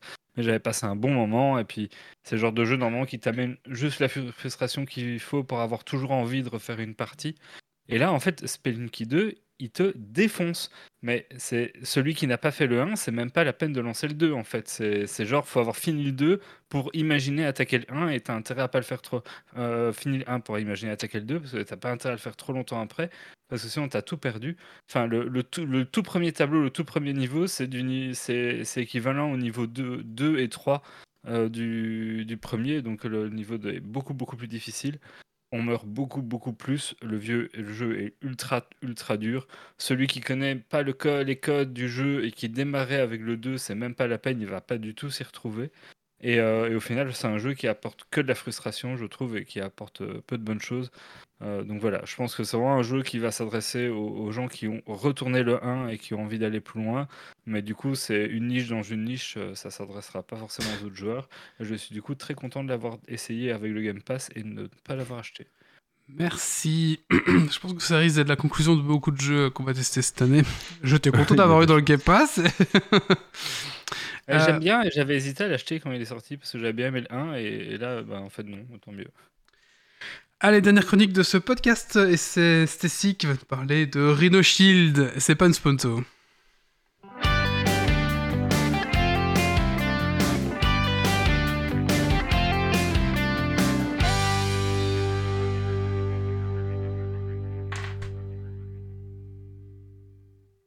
Je t'en prie, Stacy. Euh, oui, ceci n'est pas une sponsor. Alors, pourtant, avec Rhino Shield, vous avez un large choix de coques. Vous pouvez personnaliser. Ouais, non, pardon. Ça, c'est ce qui nous a un peu convaincu. euh, Enfin, convaincu. Influencé à prendre une coque. Euh, parce qu'en fait, ce, fameux choix de coque personnalisée, on s'est dit, ah, allez, ce serait quand même chouette. En plus, euh, enfin, quasiment tous les streamers, enfin, non, pas streamers, les youtubeurs qu'on regarde arrêtent pas de faire la promo de ce truc. Et on s'est dit, bah allez, on va se lancer, on va prendre une Cork Rhino Shield, on va pouvoir mettre une image qu'on aime. Eh ben non, on peut pas mettre une image qu'on aime, parce que quasiment tout est interdit. Logo, manga, BD, film, dalle. J'ai même mis un truc euh, qui n'est pas une image officielle de Zelda, ça n'a pas été pris en compte. On a été remboursé de la coque, Ouais. donc euh, c'est un peu relou. Tout- Méo, tout- il a pris... euh, N'importe quel fan art est considéré comme image non libre de droit voilà. et donc tu ne peux en pas la fait, mettre. en gros, Même si c'est toi qui l'as fait, on, on va dire, mais bon, Ouais, pas nous. donc- Mais... Du moi j'avais pris une image quoi, de Donjons et Dragons. Ben, en gros, je crois que le mieux, hein, c'est de prendre euh, les coques euh, designées par Rhino Shield ou les collaborations. Parce Ouais. que vraiment, vas-y pour trouver une image qui fonctionne. Un- C'est un, bot dommage. qui définit? C'est des gens sur place? C'est- Je sais pas. Euh, on a été, euh, la commande a été invalidée euh, en trois jours. Donc c'est Ah peut-être ouais. une vérification humaine. Ouais. Je serais curieux de voir légalement si euh, théoriquement tu aurais le droit d'imprimer comme ça un fanart euh, d'un truc. Oui, il y, il y a des chances que non, hein, et c'est pour ça, à mon avis, que. euh, Ouais, c'est- mais en gros, enfin, c'est. En gros, je vois pas ce que tu peux mettre si t'as le droit de rien mettre en fait. Donc pourquoi, enfin, à part une photo, mais j'ai envie de dire pour mettre une photo, t'as le fond d'écran, enfin, c'est un Oui, peu voilà, bête de c'est ça, refoutre quoi. une, une photo sur ta coque quoi. Faire Donc, du euh, Word- Comme dit Word art, Valcarant, euh. tu peux juste, me- juste mettre une photo de ton chat. Ouais. Ouais, voilà, à part mettre une photo de ton chat, je vois pas ce que tu peux mettre, quoi. Enfin, c'est un peu dommage, parce que moi, je me Mhm. disais, ah, c'est chouette, je vais pouvoir mettre un truc de Zelda, ça va être génial. J'aurai tout le temps un truc. euh, Mais bon, non. Je pense donc que voilà, c'est ça, c'est un- faire, il y a des gens qui en abuseraient en fait. Oui. Donc voilà, c'est dommage. Maintenant, euh, en vrai, euh, une livraison. Enfin, une fois que t'as un truc accepté, t'as une livraison plus ou moins en 10 jours, donc c'est c'est pas mal quand même. C'est c'est assez rapide. Euh, Sinon, les seuls trucs. euh, Ben en fait, donc euh, le bouton euh, pour allumer éteindre et les boutons du son sont super durs. Donc si on aime, tant mieux. Si on n'aime pas, ben voilà, c'est- vraiment super dur. Euh, et alors le seul truc qui est chiant, c'est leur... Ils ont une espèce de petite tute comme ça C'est- pour, On a une- le... C'est une tute. pour mettre en euh, mode vibreur, euh, silencieux, tout ça. Et en fait, dès que tu le fous dans ta poche, eh ben en fait, euh, c'est pris et donc paf, ça, ça change quoi. Alors, cette tute est spécifique au OnePlus. Ouais, voilà. euh, qui, ont, qui, a, qui a justement cette différente position euh, générale, vibreur, Donc, silencieux sur, sur euh, la droite. Donc ça, c'est spécifique au OnePlus. Ouais, euh, donc ça c'est un peu chiant. Je comprends pas ce, ce- ce fait d'avoir fait une petite tute pour qui dépasse quoi. Donc maintenant faut voir pour les autres, hein, c'est peut-être pas problématique, mais faut dire que c'est très orienté iPhone. C'est vraiment. En fait, tu as quatre euh, types de coques. Et en fait, les quatre types fonctionnent pour iPhone. Par contre, il n'y en a que deux qui fonctionnent pour les autres. Donc pour euh, OnePlus, Samsung. euh, Enfin voilà quoi. Nous, au Donc, boulot, on nous euh, a filé nos iPhones avec une coque Rhino Shield noire et euh, elle est bien en fait. Enfin, elle est solide et les boutons sont pas spécialement durs. Ah, bah donc voilà, c'est peut-être. Enfin voilà, c'est moi j'ai c'est l'avis euh, par rapport à un OnePlus. Mais bon, On parle de la solide suite pour OnePlus, nous. Ouais, Donc, voilà, Solid voilà, Suite. c'est- moi, c'est le- Je sais pas. c'est parce que la sinon ouais, il y a ouais il y a il y a trois autres trucs. Enfin donc c'est un peu dommage. Et sinon le truc qui fait que je comprends pourquoi les coques Rhino Shield font que ton téléphone ne casse pas, c'est parce que ça glisse. Je n'arrive plus à tenir mon téléphone d'une seule main. Ouais. C'est fini. Je, dois le tenir à deux mains comme une vieille. ça, parce que sinon il tombe tout le temps et je comprends pourquoi c'est censé être incassable. Donc ça c'est un peu dommage. Il glisse Mais, Ah, parce que euh, c'est la matière ou quoi? C'est la matière qui est Je sais utilisée Ouais, pas c'est la si matière. c'est C'est peut-être la la matière mais j'avoue que C'est- super lisse quoi. Ma main est à peine penchée, pour euh, ceux qui regardent le, le- visuel, ma main est à peine penchée et hop, ça glisse tout seul, quoi. Ouais, C'est- donc euh, vraiment. euh, Enfin voilà. Mais sinon, ce qui est bien, c'est que j'ai une coque approuvée par la NASA. Donc ça c'est vachement cool. Mais bon, euh, Ah, moi, c'est Star Wars. c'est- c'est- ça laisse pas, ça laisse pas beaucoup de, C'est cher? de cool au. Euh, ouais, pour les coques euh, personnalisées, c'est 40 euros. Oh putain Ouais, donc euh, Cher à 40 euros pour une coque qui glisse. Ah oui, c'est et c'est trop ton cher son ça. qui se met en silencieux tout le temps parce que tu le mets dans ta poche. Voilà. Je pense que tu payes plus Ouais. la promo que la coque en fait. Il y a de- Oui, Ouais. mais après, c'est parce que c'est une personnalisation, euh, etc. Donc, forcément, c'est ouais. euh, Mais, b- en fait, c'est une collab. Ça, c'est une collab. c'est une Donc, collab. euh, c'est- Mais c'est une personnalisation de tu peux pas choisir c'est au une final. collab, mais je ne sais pas si, euh, si, si ça change. J'avoue que j'ai pas regardé les autres prix, mais. Enfin, voilà. Enfin, tous les prix sont un peu chers en vrai, hein, mais. Mais D'accord. voilà. Donc, c'est, je sais pas. Franchement, euh, j'ai peut-être trop regardé de, de youtubeurs qui, Il faut payer qui en mode. Ouais, c'est trop cool la Ah, coque, et à force, c'est enregistré. Et t'as pas utilisé leur code promo, c'est pour ça que c'était cher. Si, si, on a utilisé un code promo. On a utilisé un code promo qui donne 15%. Ah oui, donc Ouais. c'est 40 euros avec les 15%. Ok, d'accord. Non, non, non, c'est 40 sans, sans les. Ah, d'accord, C'est ok. 40 euros de base. ouais. Ah oui, d'accord. Mais donc voilà, enfin, en fait, je pense que c'est plus, déjà, je pense que c'est vraiment plus orienté pour iPhone, clairement. Et euh, je sais pas les autres coques ce que ça dit, mais celle-ci, en tout cas, la, la solide suite, elle, elle glisse à mort. Enfin, je sais pas. C'est c'est vraiment dommage. mais heureusement, même s'il glisse, il ne cassera plus. Euh, T'as fait des tests Euh. T'as testé euh, voir si ça t'a résisté un peu? Euh, non, je suis pas folle. Est-ce qu'on peut même. tester en live euh, la- Lâchez-le d'un étage pour voir Moi, le mien Euh, est non. déjà tombé quelques fois et la coque tient bien le coup. D'accord. Euh, Ouais. Alors, Grumpy, oui, les coques que vend OnePlus sont très solides, certes, mais le téléphone de Stacy, bien que emballé dans une coque euh, OnePlus, s'est retrouvé complètement brisé à Ah oui, l'arrière. malheureusement, on le verra pas. Mais en fait, donc à l'arrière, en fait, j'ai une vitre, ce qui est pas très logique sur un téléphone, mais c'est un, une vitre. Et donc, pas, euh, ouais, là, si tu le regardes comme ça, on voit que, euh, en fait, euh, Ouais, ouais, la vitre est est, complètement pétée. Voilà, c'est c'est La fendu. vitre Donc, est bien fendue, quoi. c'est pour ça qu'on s'est dit, bah, aller une coque Rhino Shield, ça serait bien parce que avec mon, enfin, c'est du verre en fait à l'arrière de- du téléphone. Du OnePlus 7. Ouais. Ouais. Et donc, euh, il est tombé une fois et je me suis dit, aïe. Et donc, c'est ça qu'on s'est dit, bah, allez, la coque euh, pourrait quand même être utile, quoi. Ah, Moi j'aime bien les Et coques à en silicone. pas une garantie, quoi. Euh, Euh, de Mais pas, pas avec la coque, hein. Avant en fait. Avant d'avoir la coque, il est tombé une fois et c'est là que je me suis dit, ok, on va prendre une coque. c'était- parce C'était que- avec la coque de protection Ah, mais hein. Rhino Shield n'assure pas une garantie, non, par contre. Non, non, non. Non, Ouais, non. c'est ça. Ok, d'accord. Donc tu recommandes ou pas alors? Mais à mon avis, pour iPhone, oui. Pour les autres, pour les OnePlus en tout cas, pas sûr. En fait, surtout Solid Suite, je recommande pas. Maintenant, ce qui est bien, c'est qu'ils ont, euh, en fait, le, tu peux avoir juste le contour, donc pas une coque complète. Ah oui. Et à mon avis, je me dis peut-être que ce truc-là, ça permet de pas glisser. Mais le mien, vu que c'est un carreau derrière, mais ça glisse encore plus Hmm. sans, que sans coque. Donc, je suis obligé de mettre une coque avec le mien. Et euh, voilà quoi. D'accord. Donc euh, voilà, les autres, je sais pas vraiment ce qu'elles donnent, mais parce qu'il y a mode NX, ou mais ça c'est que iPhone, donc je peux pas tester parce que enfin, je vais pas acheter une coque pour rien. Et euh, sinon il y a les les Crash Guard où là c'est juste le contour et peut-être que là ça permet d'avoir une accroche un peu plus Euh, pratique quoi. Moi, je dirais que les boutons sont solides, mais j'aime assez bien justement ces boutons un peu solides qui, Mhm. qui apportent de la résistance. Euh, pour allumer, pour monter et descendre le son. Mais oui, cette tute sur la droite euh, qui, qui glisse toute seule.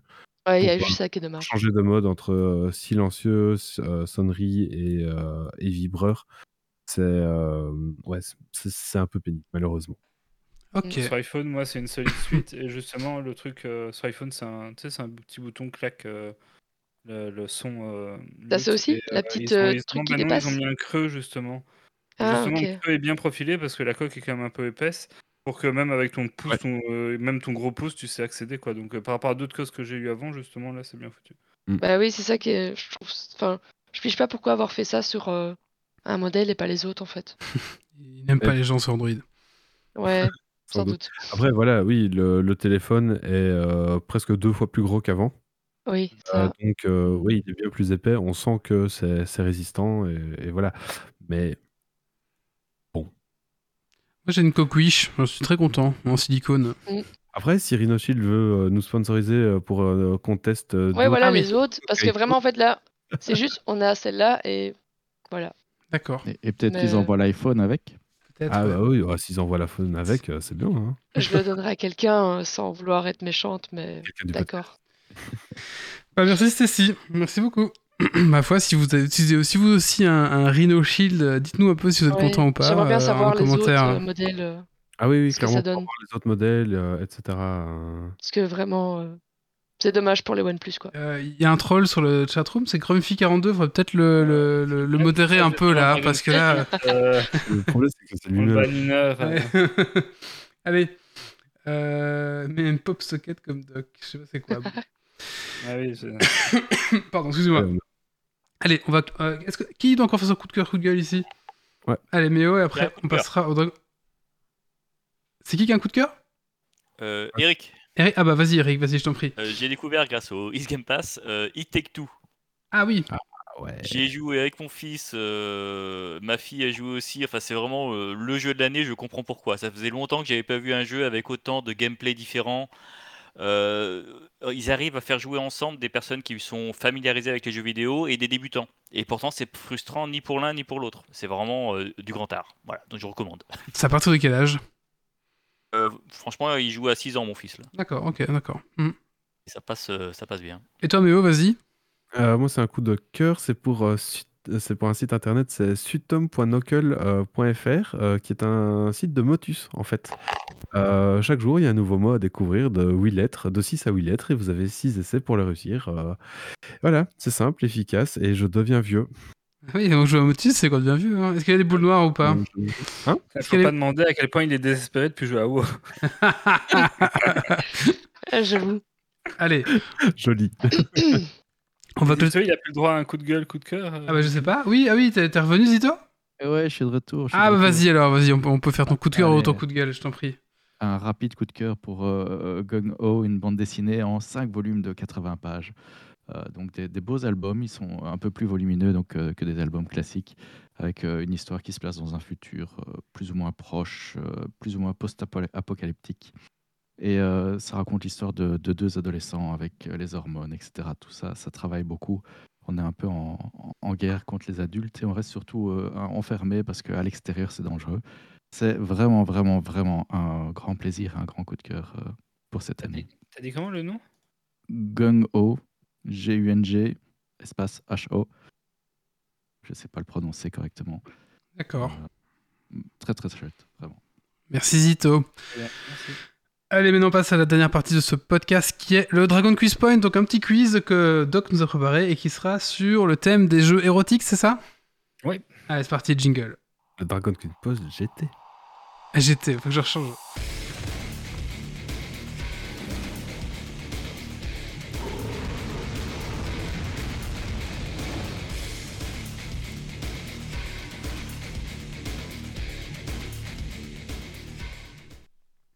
On t'écoute Doc. Alors du coup, qui peut participer? Tous les gens, bien sûr, les chroniqueurs en direct, mais aussi les gens de la chatroom. Et pour celui qui aura plus de points sur la chatroom, gagnera un jeu qui est Méo ce soir. Qui est Project Windman. Voilà. Donc, euh, qui est un jeu d'action aérienne qui vous met aux commandes d'appareils de combat sophistiqués pour vous transformer en roi des airs. Les notes de Steam sont très positives et il y a un mode vert qui est possible. D'accord. Écoute, pour une fois qu'on On se offre un jeu qui a des notes positives, c'est très bien. Profitez-en. De toute façon, c'est comme il gagne ce soir sur la chatroom, il gagne pas des points pour le truc annuel, il gagne le jeu du. Mais non, arrête un peu, Doc. euh, Mais c'est vraiment un rat des bois, quoi. Allez, vas-y, fais ton quiz. Tout ça parce que c'est la première fois qu'il a le, le ramasse-miettes doré. Ma femme serait content. Euh, donc, histoire de jeu coquin, on va essayer de trouver ben, des. Globalement, ça tourne autour du jeu vidéo et euh, du plus ou moins coquin autour du jeu vidéo. Euh, au début, je partais vraiment sur euh, de l'historique euh, de, de- des jeux un peu euh, coquins porno dans le jeu vidéo, mais j'ai galéré à trouver les questions, je m'en suis un peu écarté. Et donc, euh, vous verrez bien. Donc, première question. Euh, je suis un jeu coquin. Coquin avec des grands guillemets, hein, vous aurez Et compris. du coup, c'est quoi la De type réponse? roman Ok. interactif. Hmm? On doit Faut donner trouver quoi la réponse? On doit... Ok, d'accord. C'est un jeu c'est... Non, un jeu, ok. euh, généralement c'est un jeu la réponse. Euh, Ok. Si c'est pas un jeu, je, Lucie le préciserai. Adulte Game. Je suis un jeu coquin de, coquin de type roman interactif dont le but euh, est de séduire des femmes. Je suis le premier jeu pour adultes censuré publié sur Steam en 2018. Super séducteur. Super séducteur. À la suite de quoi j'ai été censuré dans pas moins de 28 pays. Super séducteur 3. Développé par Darker Studio, je suis. Darker. Darker, c'est quoi Je... Vous avez le droit aux internets. hein. Ouais, mais bon, je vais taper pour trouver Ça ça. a vraiment été le premier. J'ai pas envie que mes, trucs de recherche soient pourris, quoi. Après. Steam euh, et à défaut d'être bloqué par On Steam, il s'est fait défoncer. dans- Negligee. Oui, bravo point Ah pour, euh, pour C'est Zito, comment Negligee Love Story. Ah. Ok. Alors, euh, question suivante. Je suis un jeu coquin sorti sur Atari en 1982. Développé par Mystique, je suis très controversé car faisant l'apologie du viol et du racisme. Je vous propose d'incarner George Armstrong Custer violant une femme indienne. Je suis. Custer's Revenge. Oui, Zito est Putain, en mais forme. Zito, il a, il a pris son. Il a révisé. Alors, il- 82, dans la chatroom, il y a un point pour. euh, euh, on va dire balle, hein. Il a fait une faute de frappe. Allez, balle. Oui, ça passe. Euh, alors, question suivante. Je suis. Alors là, il y, a- il y a potentiellement deux points euh, pour le jeu et pour le reste. Je suis un mode découvert en 2005 et permettant euh, au protagoniste du jeu d'avoir une relation sexuelle avec sa petite amie en jeu. J'ai provoqué une levée de bouclier importante de la classe politique américaine de par le fait que mon jeu avait été classé M et non pas Adult Only. Mon jeu a par la suite dû être retiré de la vente et réédité en tant qu'adult Sims? Il y a un mode des Sims le premier jeu AAA classé ainsi, je tire mon nom, le mode, de la boisson proposée en jeu qui déclenche justement euh, le, le démarrage de ce mode. Je suis. J'ai été à 4. On n'est pas loin. J'étais à 5 Non. 3. Je veux de la précision dans, dans la réponse. Ah, Et c'est un truc que vous avez d'office entendu parler. Je pense quand vous aurez le nom, euh, ça vous dira quelque chose. À l'époque. Euh... Je sais pas. Non, personne. euh Hot Coffee. Oui, Ah, Zito. Et qui est, Ah oui, qui est ça. sur quel Putain. GTA Sur GTA San Andreas. Ah, Voilà, deux points pour Zito. Mais j'ai pas suivi, moi. Euh, C'est c'est quoi cette histoire, du je, coup je vois le mode Hot Coffee, je suis en mode, mais non, c'est pas ça. Putain. Donc c'est le mode hot coffee, donc c'est un moment donné dans le jeu où on peut proposer un, un café à, à sa petite amie et ça permet de, de déclencher une scène où on, on se la fait et où il faut mâcher les boutons euh, pour faire euh, augmenter une jauge de d'excitation. euh. D'accord, j'ai jamais trop joué au GTA, donc ok, d'accord. En J'ai fait, j'avais- le mode euh, a, a été découvert quand c'est sorti sur PC parce qu'à la base euh, personne n'était tombé dessus et le mode sort complètement du classement classé M à la- de base Euh, et, euh, et par contre ça a été aussi découvert après qu'il était aussi dans la version Xbox et PlayStation. Euh, il y avait moins de le déclencher mais c'était moins facile à trouver que sur PC. Encore un point pour euh, Bal, 40, qui a dit GTA San Andreas. Ah oui, oui, pardon. Et, euh, et donc Hot Coffee pour le mode. Alors, euh, allez. Je suis une série de jeux d'aventure démarrée en 1985 Série Leisure. et publiée par Sierra Online. Vous incarnez un ancien informaticien geek toujours puceau ayant quelques difficultés à convaincre des femmes de coucher avec lui. Mais les jures, suite là. Euh, les Oui. Oh, je le dis là Ah, je le dis. dis. C'est ce que Wally a dit. ce que Wally a dit. Oui, oui, oui, t'inquiète. Ah, j'ai entendu Méo avant. Non, non, mais c'est ce que Wally avait dit euh, en, en bafouillant un peu. Mais... Ah, c'était bafouilleur, j'ai pas compris. Et un point pour euh, Lucie Adult Game aussi. Abordé avec un humour certain, je me débarque des autres titres de l'éditeur de par la présence de thématiques sexuelles et de scènes de nu. Mon premier titre est sorti. Euh, mon dernier titre est sorti en 2020 et a comme titre Wet Dream Dry Twice. Euh, je suis Les Ursuites Harry. Récents là-dessus. Et un point pour Lucie Adulte Game. Ouais. Alors, euh, on va, on va s'écarter un peu du jeu pour cette, des jeux pour cette question-là. Apparu en 2018, je suis un personnage issu de détournement de personnages connus d'une licence phare de Nintendo. Je trouve mon origine dans une transformation du personnage de Toadette en princesse Oh grâce à la Super Crown dans Super Mario Bros. U Deluxe. Les internets vont s'emparer du concept en combinant ce pouvoir de transformation à un autre personnage de la série pour me créer. Ensuite, Rule 34, oui, on Ah, les c'est juste ça qu'il fallait dire Putain, feront le reste en créant de nombreuses parodies plus ou moins osées. Je suis Bowsette. Bravo, c'était Méo Oh. qui a répondu, c'est ça J'ai pas suivi cette histoire non plus. Vas-y, dis-toi, et le fan service, il se pose là. hein. Putain, de- suis en train J'avais de le truc, mais je, pensais pas qu'il fallait dire juste ça. Je suis pas passé en mode incognito. Ah. J'étais pas en mode incognito quand j'ai préparé la rubrique, j'aurais peut-être dû. j'ai bien dû pourrir mes trucs. Euh, Et un point pour Grumpy. Yep. Je suis un jeu coquin de type visual novel mélangé à des phases de dodgefight et des séquences stratégiques à la X comme je me présente comme un RPG dans un univers de SF où vous incarnez un capitaine d'un vaisseau rempli de waifus.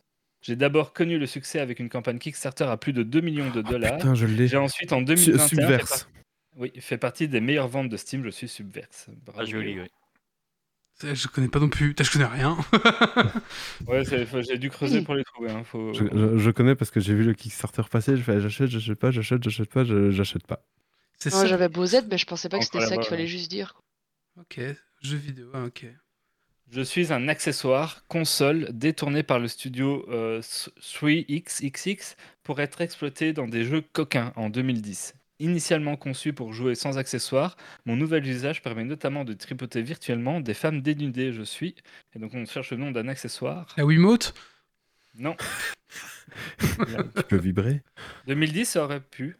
Une poupée gonflable. Surtout qu'ils ont fait tous les accessoires qu'il y a une Wiimote. Initialement conçu euh, pour jouer sans accessoires. Ah. Sans accessoires. Euh, euh, du coup, on cherche le nom de l'accessoire, c'est ça ou le jeu qui... Ouais, on cherche le nom de l'accessoire euh, en 2010. euh, après, euh, 3XXX, il y a moyen de trouver aussi via ça. Oh, c'est chaud. Euh, Si sur non. 3XXX, c'est bon, je suis mort, là, j'ai bah, Pornhub. C'était HRI. Alors tu tapes Ah. euh, accessoires. Et un point pour XXX, euh, euh, Volusian Med. la Kinect Ah, la Oui, Kinect. D'accord. un point pour Wally du coup. Ah ouais. Euh, Ok. Xbox n'ayant pas vu forcément ça d'un très très. Euh, Euh, moi, c'est bizarre quand je cherche euh, ce que t'as dit, j'ai Bonnette. Bonnette Pi. Bonnette Mais c'est quel, quel rap- Ouais, Bon- Bonnette. Est-ce qu'on met sur les micros? Comme accessoire? Bon. Bah, je, je sais pas. Alors c'est Bonnet XXX Temptation. À mon Ouais. avis, ne C'est clique pas sur ce C'est lien. ce qu'on met- c'est la, Ouais, bonne- non, bah ça, je me dis, c'est bizarre. quand c'est la bonnette qu'on met sur euh, ailleurs. Il même. En fait, je vais essayer, de- je vais arrêter d'essayer de trouver les réponses à tes questions parce que Allez, j'ai bien c'est- pourrir c'est- mes recherches euh, YouTube après. Tu, tu ne veux, pas, sa- Euh, y- Google. tu ne veux pas savoir De où toute on façon-. De toute façon, ton, ton, ton, privée. smart- ton, ton smartphone écoute ce que tu fais, donc euh, voilà, déjà t'es déjà C'est foutu. hein. Oups. FPS 3D dans lequel vous pourriez visiter un cinéma porno ou payer des striptease. Duke Nukem 3D. Oui, un point pour Nukem, Wally. ouais. Je suis sorti Ah. en 97 et Pas vous d'écrire. Ah incarner un héros musclé et machiste dans un univers très misogyne. Je suis le troisième jeu de la série Ah. et je suis développé par Yes. 3D Real. Mais il y a un Je point suis pour Lucia Dude par 3D. Game aussi. Mais tu peux le dire hein, vocalement, euh, D'accord, Eric, oui, euh, pas. Ah, vous voulez être à égalité avec le chat, effectivement. Oh, t'inquiète. Non, non, non. C'est l'avantage Allez. euh, d'être là. hein. Ah, en fait, il n'y a pas de règle au Dragon Quest. Oui, t'as de l'avance, t'as de l'avance. Mais un point pour Euh, Lucia Adulte aussi. Alors, du coup. Ouais, ouais, c'est mis, c'est mis. Développé par Atlus et sorti initialement en 2011 sur PS3 et Xbox 360, je suis un jeu de réflexion pour adultes dans lequel vous explorez un triangle amoureux dans lequel Vincent se retrouve embarqué et devra faire des choix entre sa copine stricte et une Putain, jeune je femme de Ah oui. Catherine. Ah oui, Catherine, Catherine. ouais, Catherine. ça, et l'invitant à des nuits endiablées, un point pour Méo. Le jeu alterne ainsi phase de discussion, histoire, avec des phases de puzzle game vous demandant de gravir des tours de blocs. Mon nom est celui des personnages féminins du triangle amoureux, je suis Catherine. Euh, je sais pas si vous l'avez testé ce jeu-là. Non. Je l'ai fini. Et bien alors Euh, c'est beaucoup plus de phases de plateforme chiante que, euh, du, euh, que des trucs éroticaux. Il n'y a, pas de cul, il y a que du truc. euh, Bon, c'est des thématiques adultes, ouais, pas... En fait, c'est les problématiques de, euh, de quelqu'un qui sait pas s'il s'engage avec sa copine qui veut le- se marier et donc il sait pas s'il a trompé ou, ou pas. Euh, voilà, c'est un autre jeu d'un- d'une autre époque, on va dire. D'accord. Allez, dernière question, dernier point. Euh, On revient sur du, du- du- du plus porno du coup. Je suis un jeu coquin sorti sur Atari en 1982, développé par Mystic. Je suis Encore. considéré comme l'un des pires jeux vidéo. D'un bon goût à toute épreuve, le joueur contrôle une femme nue se déplaçant au pied d'un bâtiment duquel un homme éjacule régulièrement, le but étant que la femme attrape et avale le sperme. Je suis. Euh, c'est quoi C'est une dérivée de. Comment c'est le jeu là Avec les. Item and item. them and them. Oui, c'est qui a dit Zito, c'est ce que tu avais dit juste avant à peu Je près pense. Bah, après, je veux bien. Beat them and eat them. Et donc, si vous avez remarqué, les deux premières phrases sont exactement les mêmes parce que Mystic, à l'époque de Atari, était un peu spécialisé dans ce, ce genre Beat de. M et de- in Hit M, d'accord, c'est très très Ouais, classe. ça. Ben, un point pour Ouais. Et distingué. était un peu spécialisé dans ce type de jeu. euh, Euh, Alors c'est marrant parce que avec, en faisant la recherche que tu as donnée, c'est euh, Custer Revenge qui sort en premier. Sauf que Oui, Custer parce que Revenge, la, la première phrase, en fait, c'est Mystic aussi, c'est les mêmes années et euh, c'est les mêmes thématiques euh, porno. Donc, euh, Mystic, Ah bah en fait, ils en ont fait 4-5 des jeux comme ça. D'accord. ça se pose là quoi. Allez, les points. Mais euh, qui c'est Nous avons Zito qui est euh, à fond dans le fan service qui fait 6 points. Ouh. Euh, Désolé. Bal 40 qui fait désolé, Bal 40 qui fait C'est sa 2 femme qui va être contente. Je vais chercher le gingembre. Bal 40 qui fait 2 points, Wally 3 points, Lucie Adulte Game 2 points, Grumpy 3, Méo 2 et Evolution Med 1. Bah voilà, bravo à tous. J'espère que la Et du question vous ont coup, plu. qui Et gagne le 3 jeu points pour moi pour l'avoir fait. Oui, c'est ça, et trois points. Oui, et 3 points pour Doc pour avoir fait le jeu. Oui, oui. N'oublions pas ça. Et euh, qui gagne le jeu du coup dans la chatroom?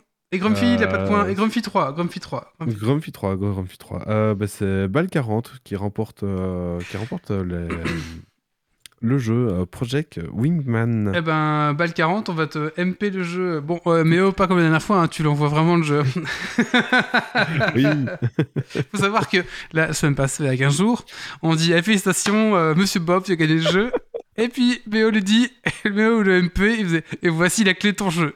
Puis il n'a jamais rien donné. et du coup, le- le- l'auditeur dit euh, je crois que il m'a il m'a jamais donné la clé. Enfin, ça, ça, c'est drôle. si, si, je lui ai donné. euh, le, lendemain, je lui ai donné. euh, C'était juste un bug du, du PC euh, que j'ai envoyé, j'ai coupé alors que le message n'était pas encore envoyé. Allez, très bien. Bah écoutez, on va clôturer ici le podcast. Et balle 40, donc on va t'envoyer le jeu. Écoutez, on va clôturer ici. Je veux encore remercier encore une fois euh, Eric. Merci à toi d'être d'être venu avec nous euh, ce soir. Et de rester jusqu'au bout. Je vous remercie coup. également. Euh, bah, on te souhaite bonne continuation euh, bah, dans la vie et puis dans tes jeux aussi. Merci. Euh, et puis ouais, on, on va, on va se tenir au courant de, de- de la suite de tes jeux du coup. Ça marche, avec voilà. plaisir. Alors vous pouvez le retrouver. également. Vous pouvez le retrouver, donc le jeu s'appelle Lucie Adulte Game, donc je pense que si vous le tapez, vous allez trouver tous les liens pour aller euh, bah, jouer à son jeu, du coup il est gratuit jusqu'au euh, au jour euh, 12, seront dans les liens euh, de ce billet euh, de- du podcast. Et euh, voilà, voilà, bah écoute, merci encore à toi, merci à chatroom ce soir d'être venue nombreuse et nombreuses. On a eu pas mal de développeurs euh, de jeux, euh, de jeux de, adultes aussi qui sont venus, je pense, qui, sont, venus, qui sont venus partager leurs liens, etc. Donc euh, voilà, très, très sympa d'avoir eu cette discussion avec vous, les gars. On se retrouve dans 15 jours pour le prochain Geeks League. Alors, dans 15 jours, nous recevons Chaton. Alors, qu'est-ce que Chaton? C'est un collectif d'hébergeurs alternatifs, transparents, ouverts, neutres et solidaires.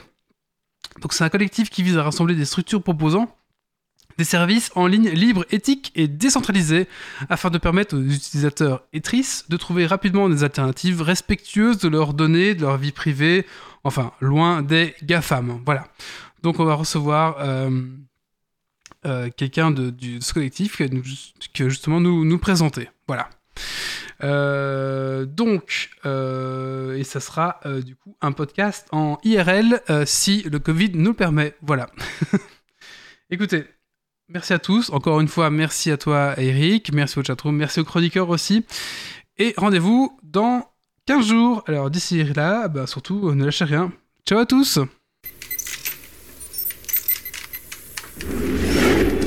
Alerte. Dépressurisation atmosphérique. Évacuation immédiate du personnel. Evacuation order. Evacuation order. Evacuation order. Evacuation order.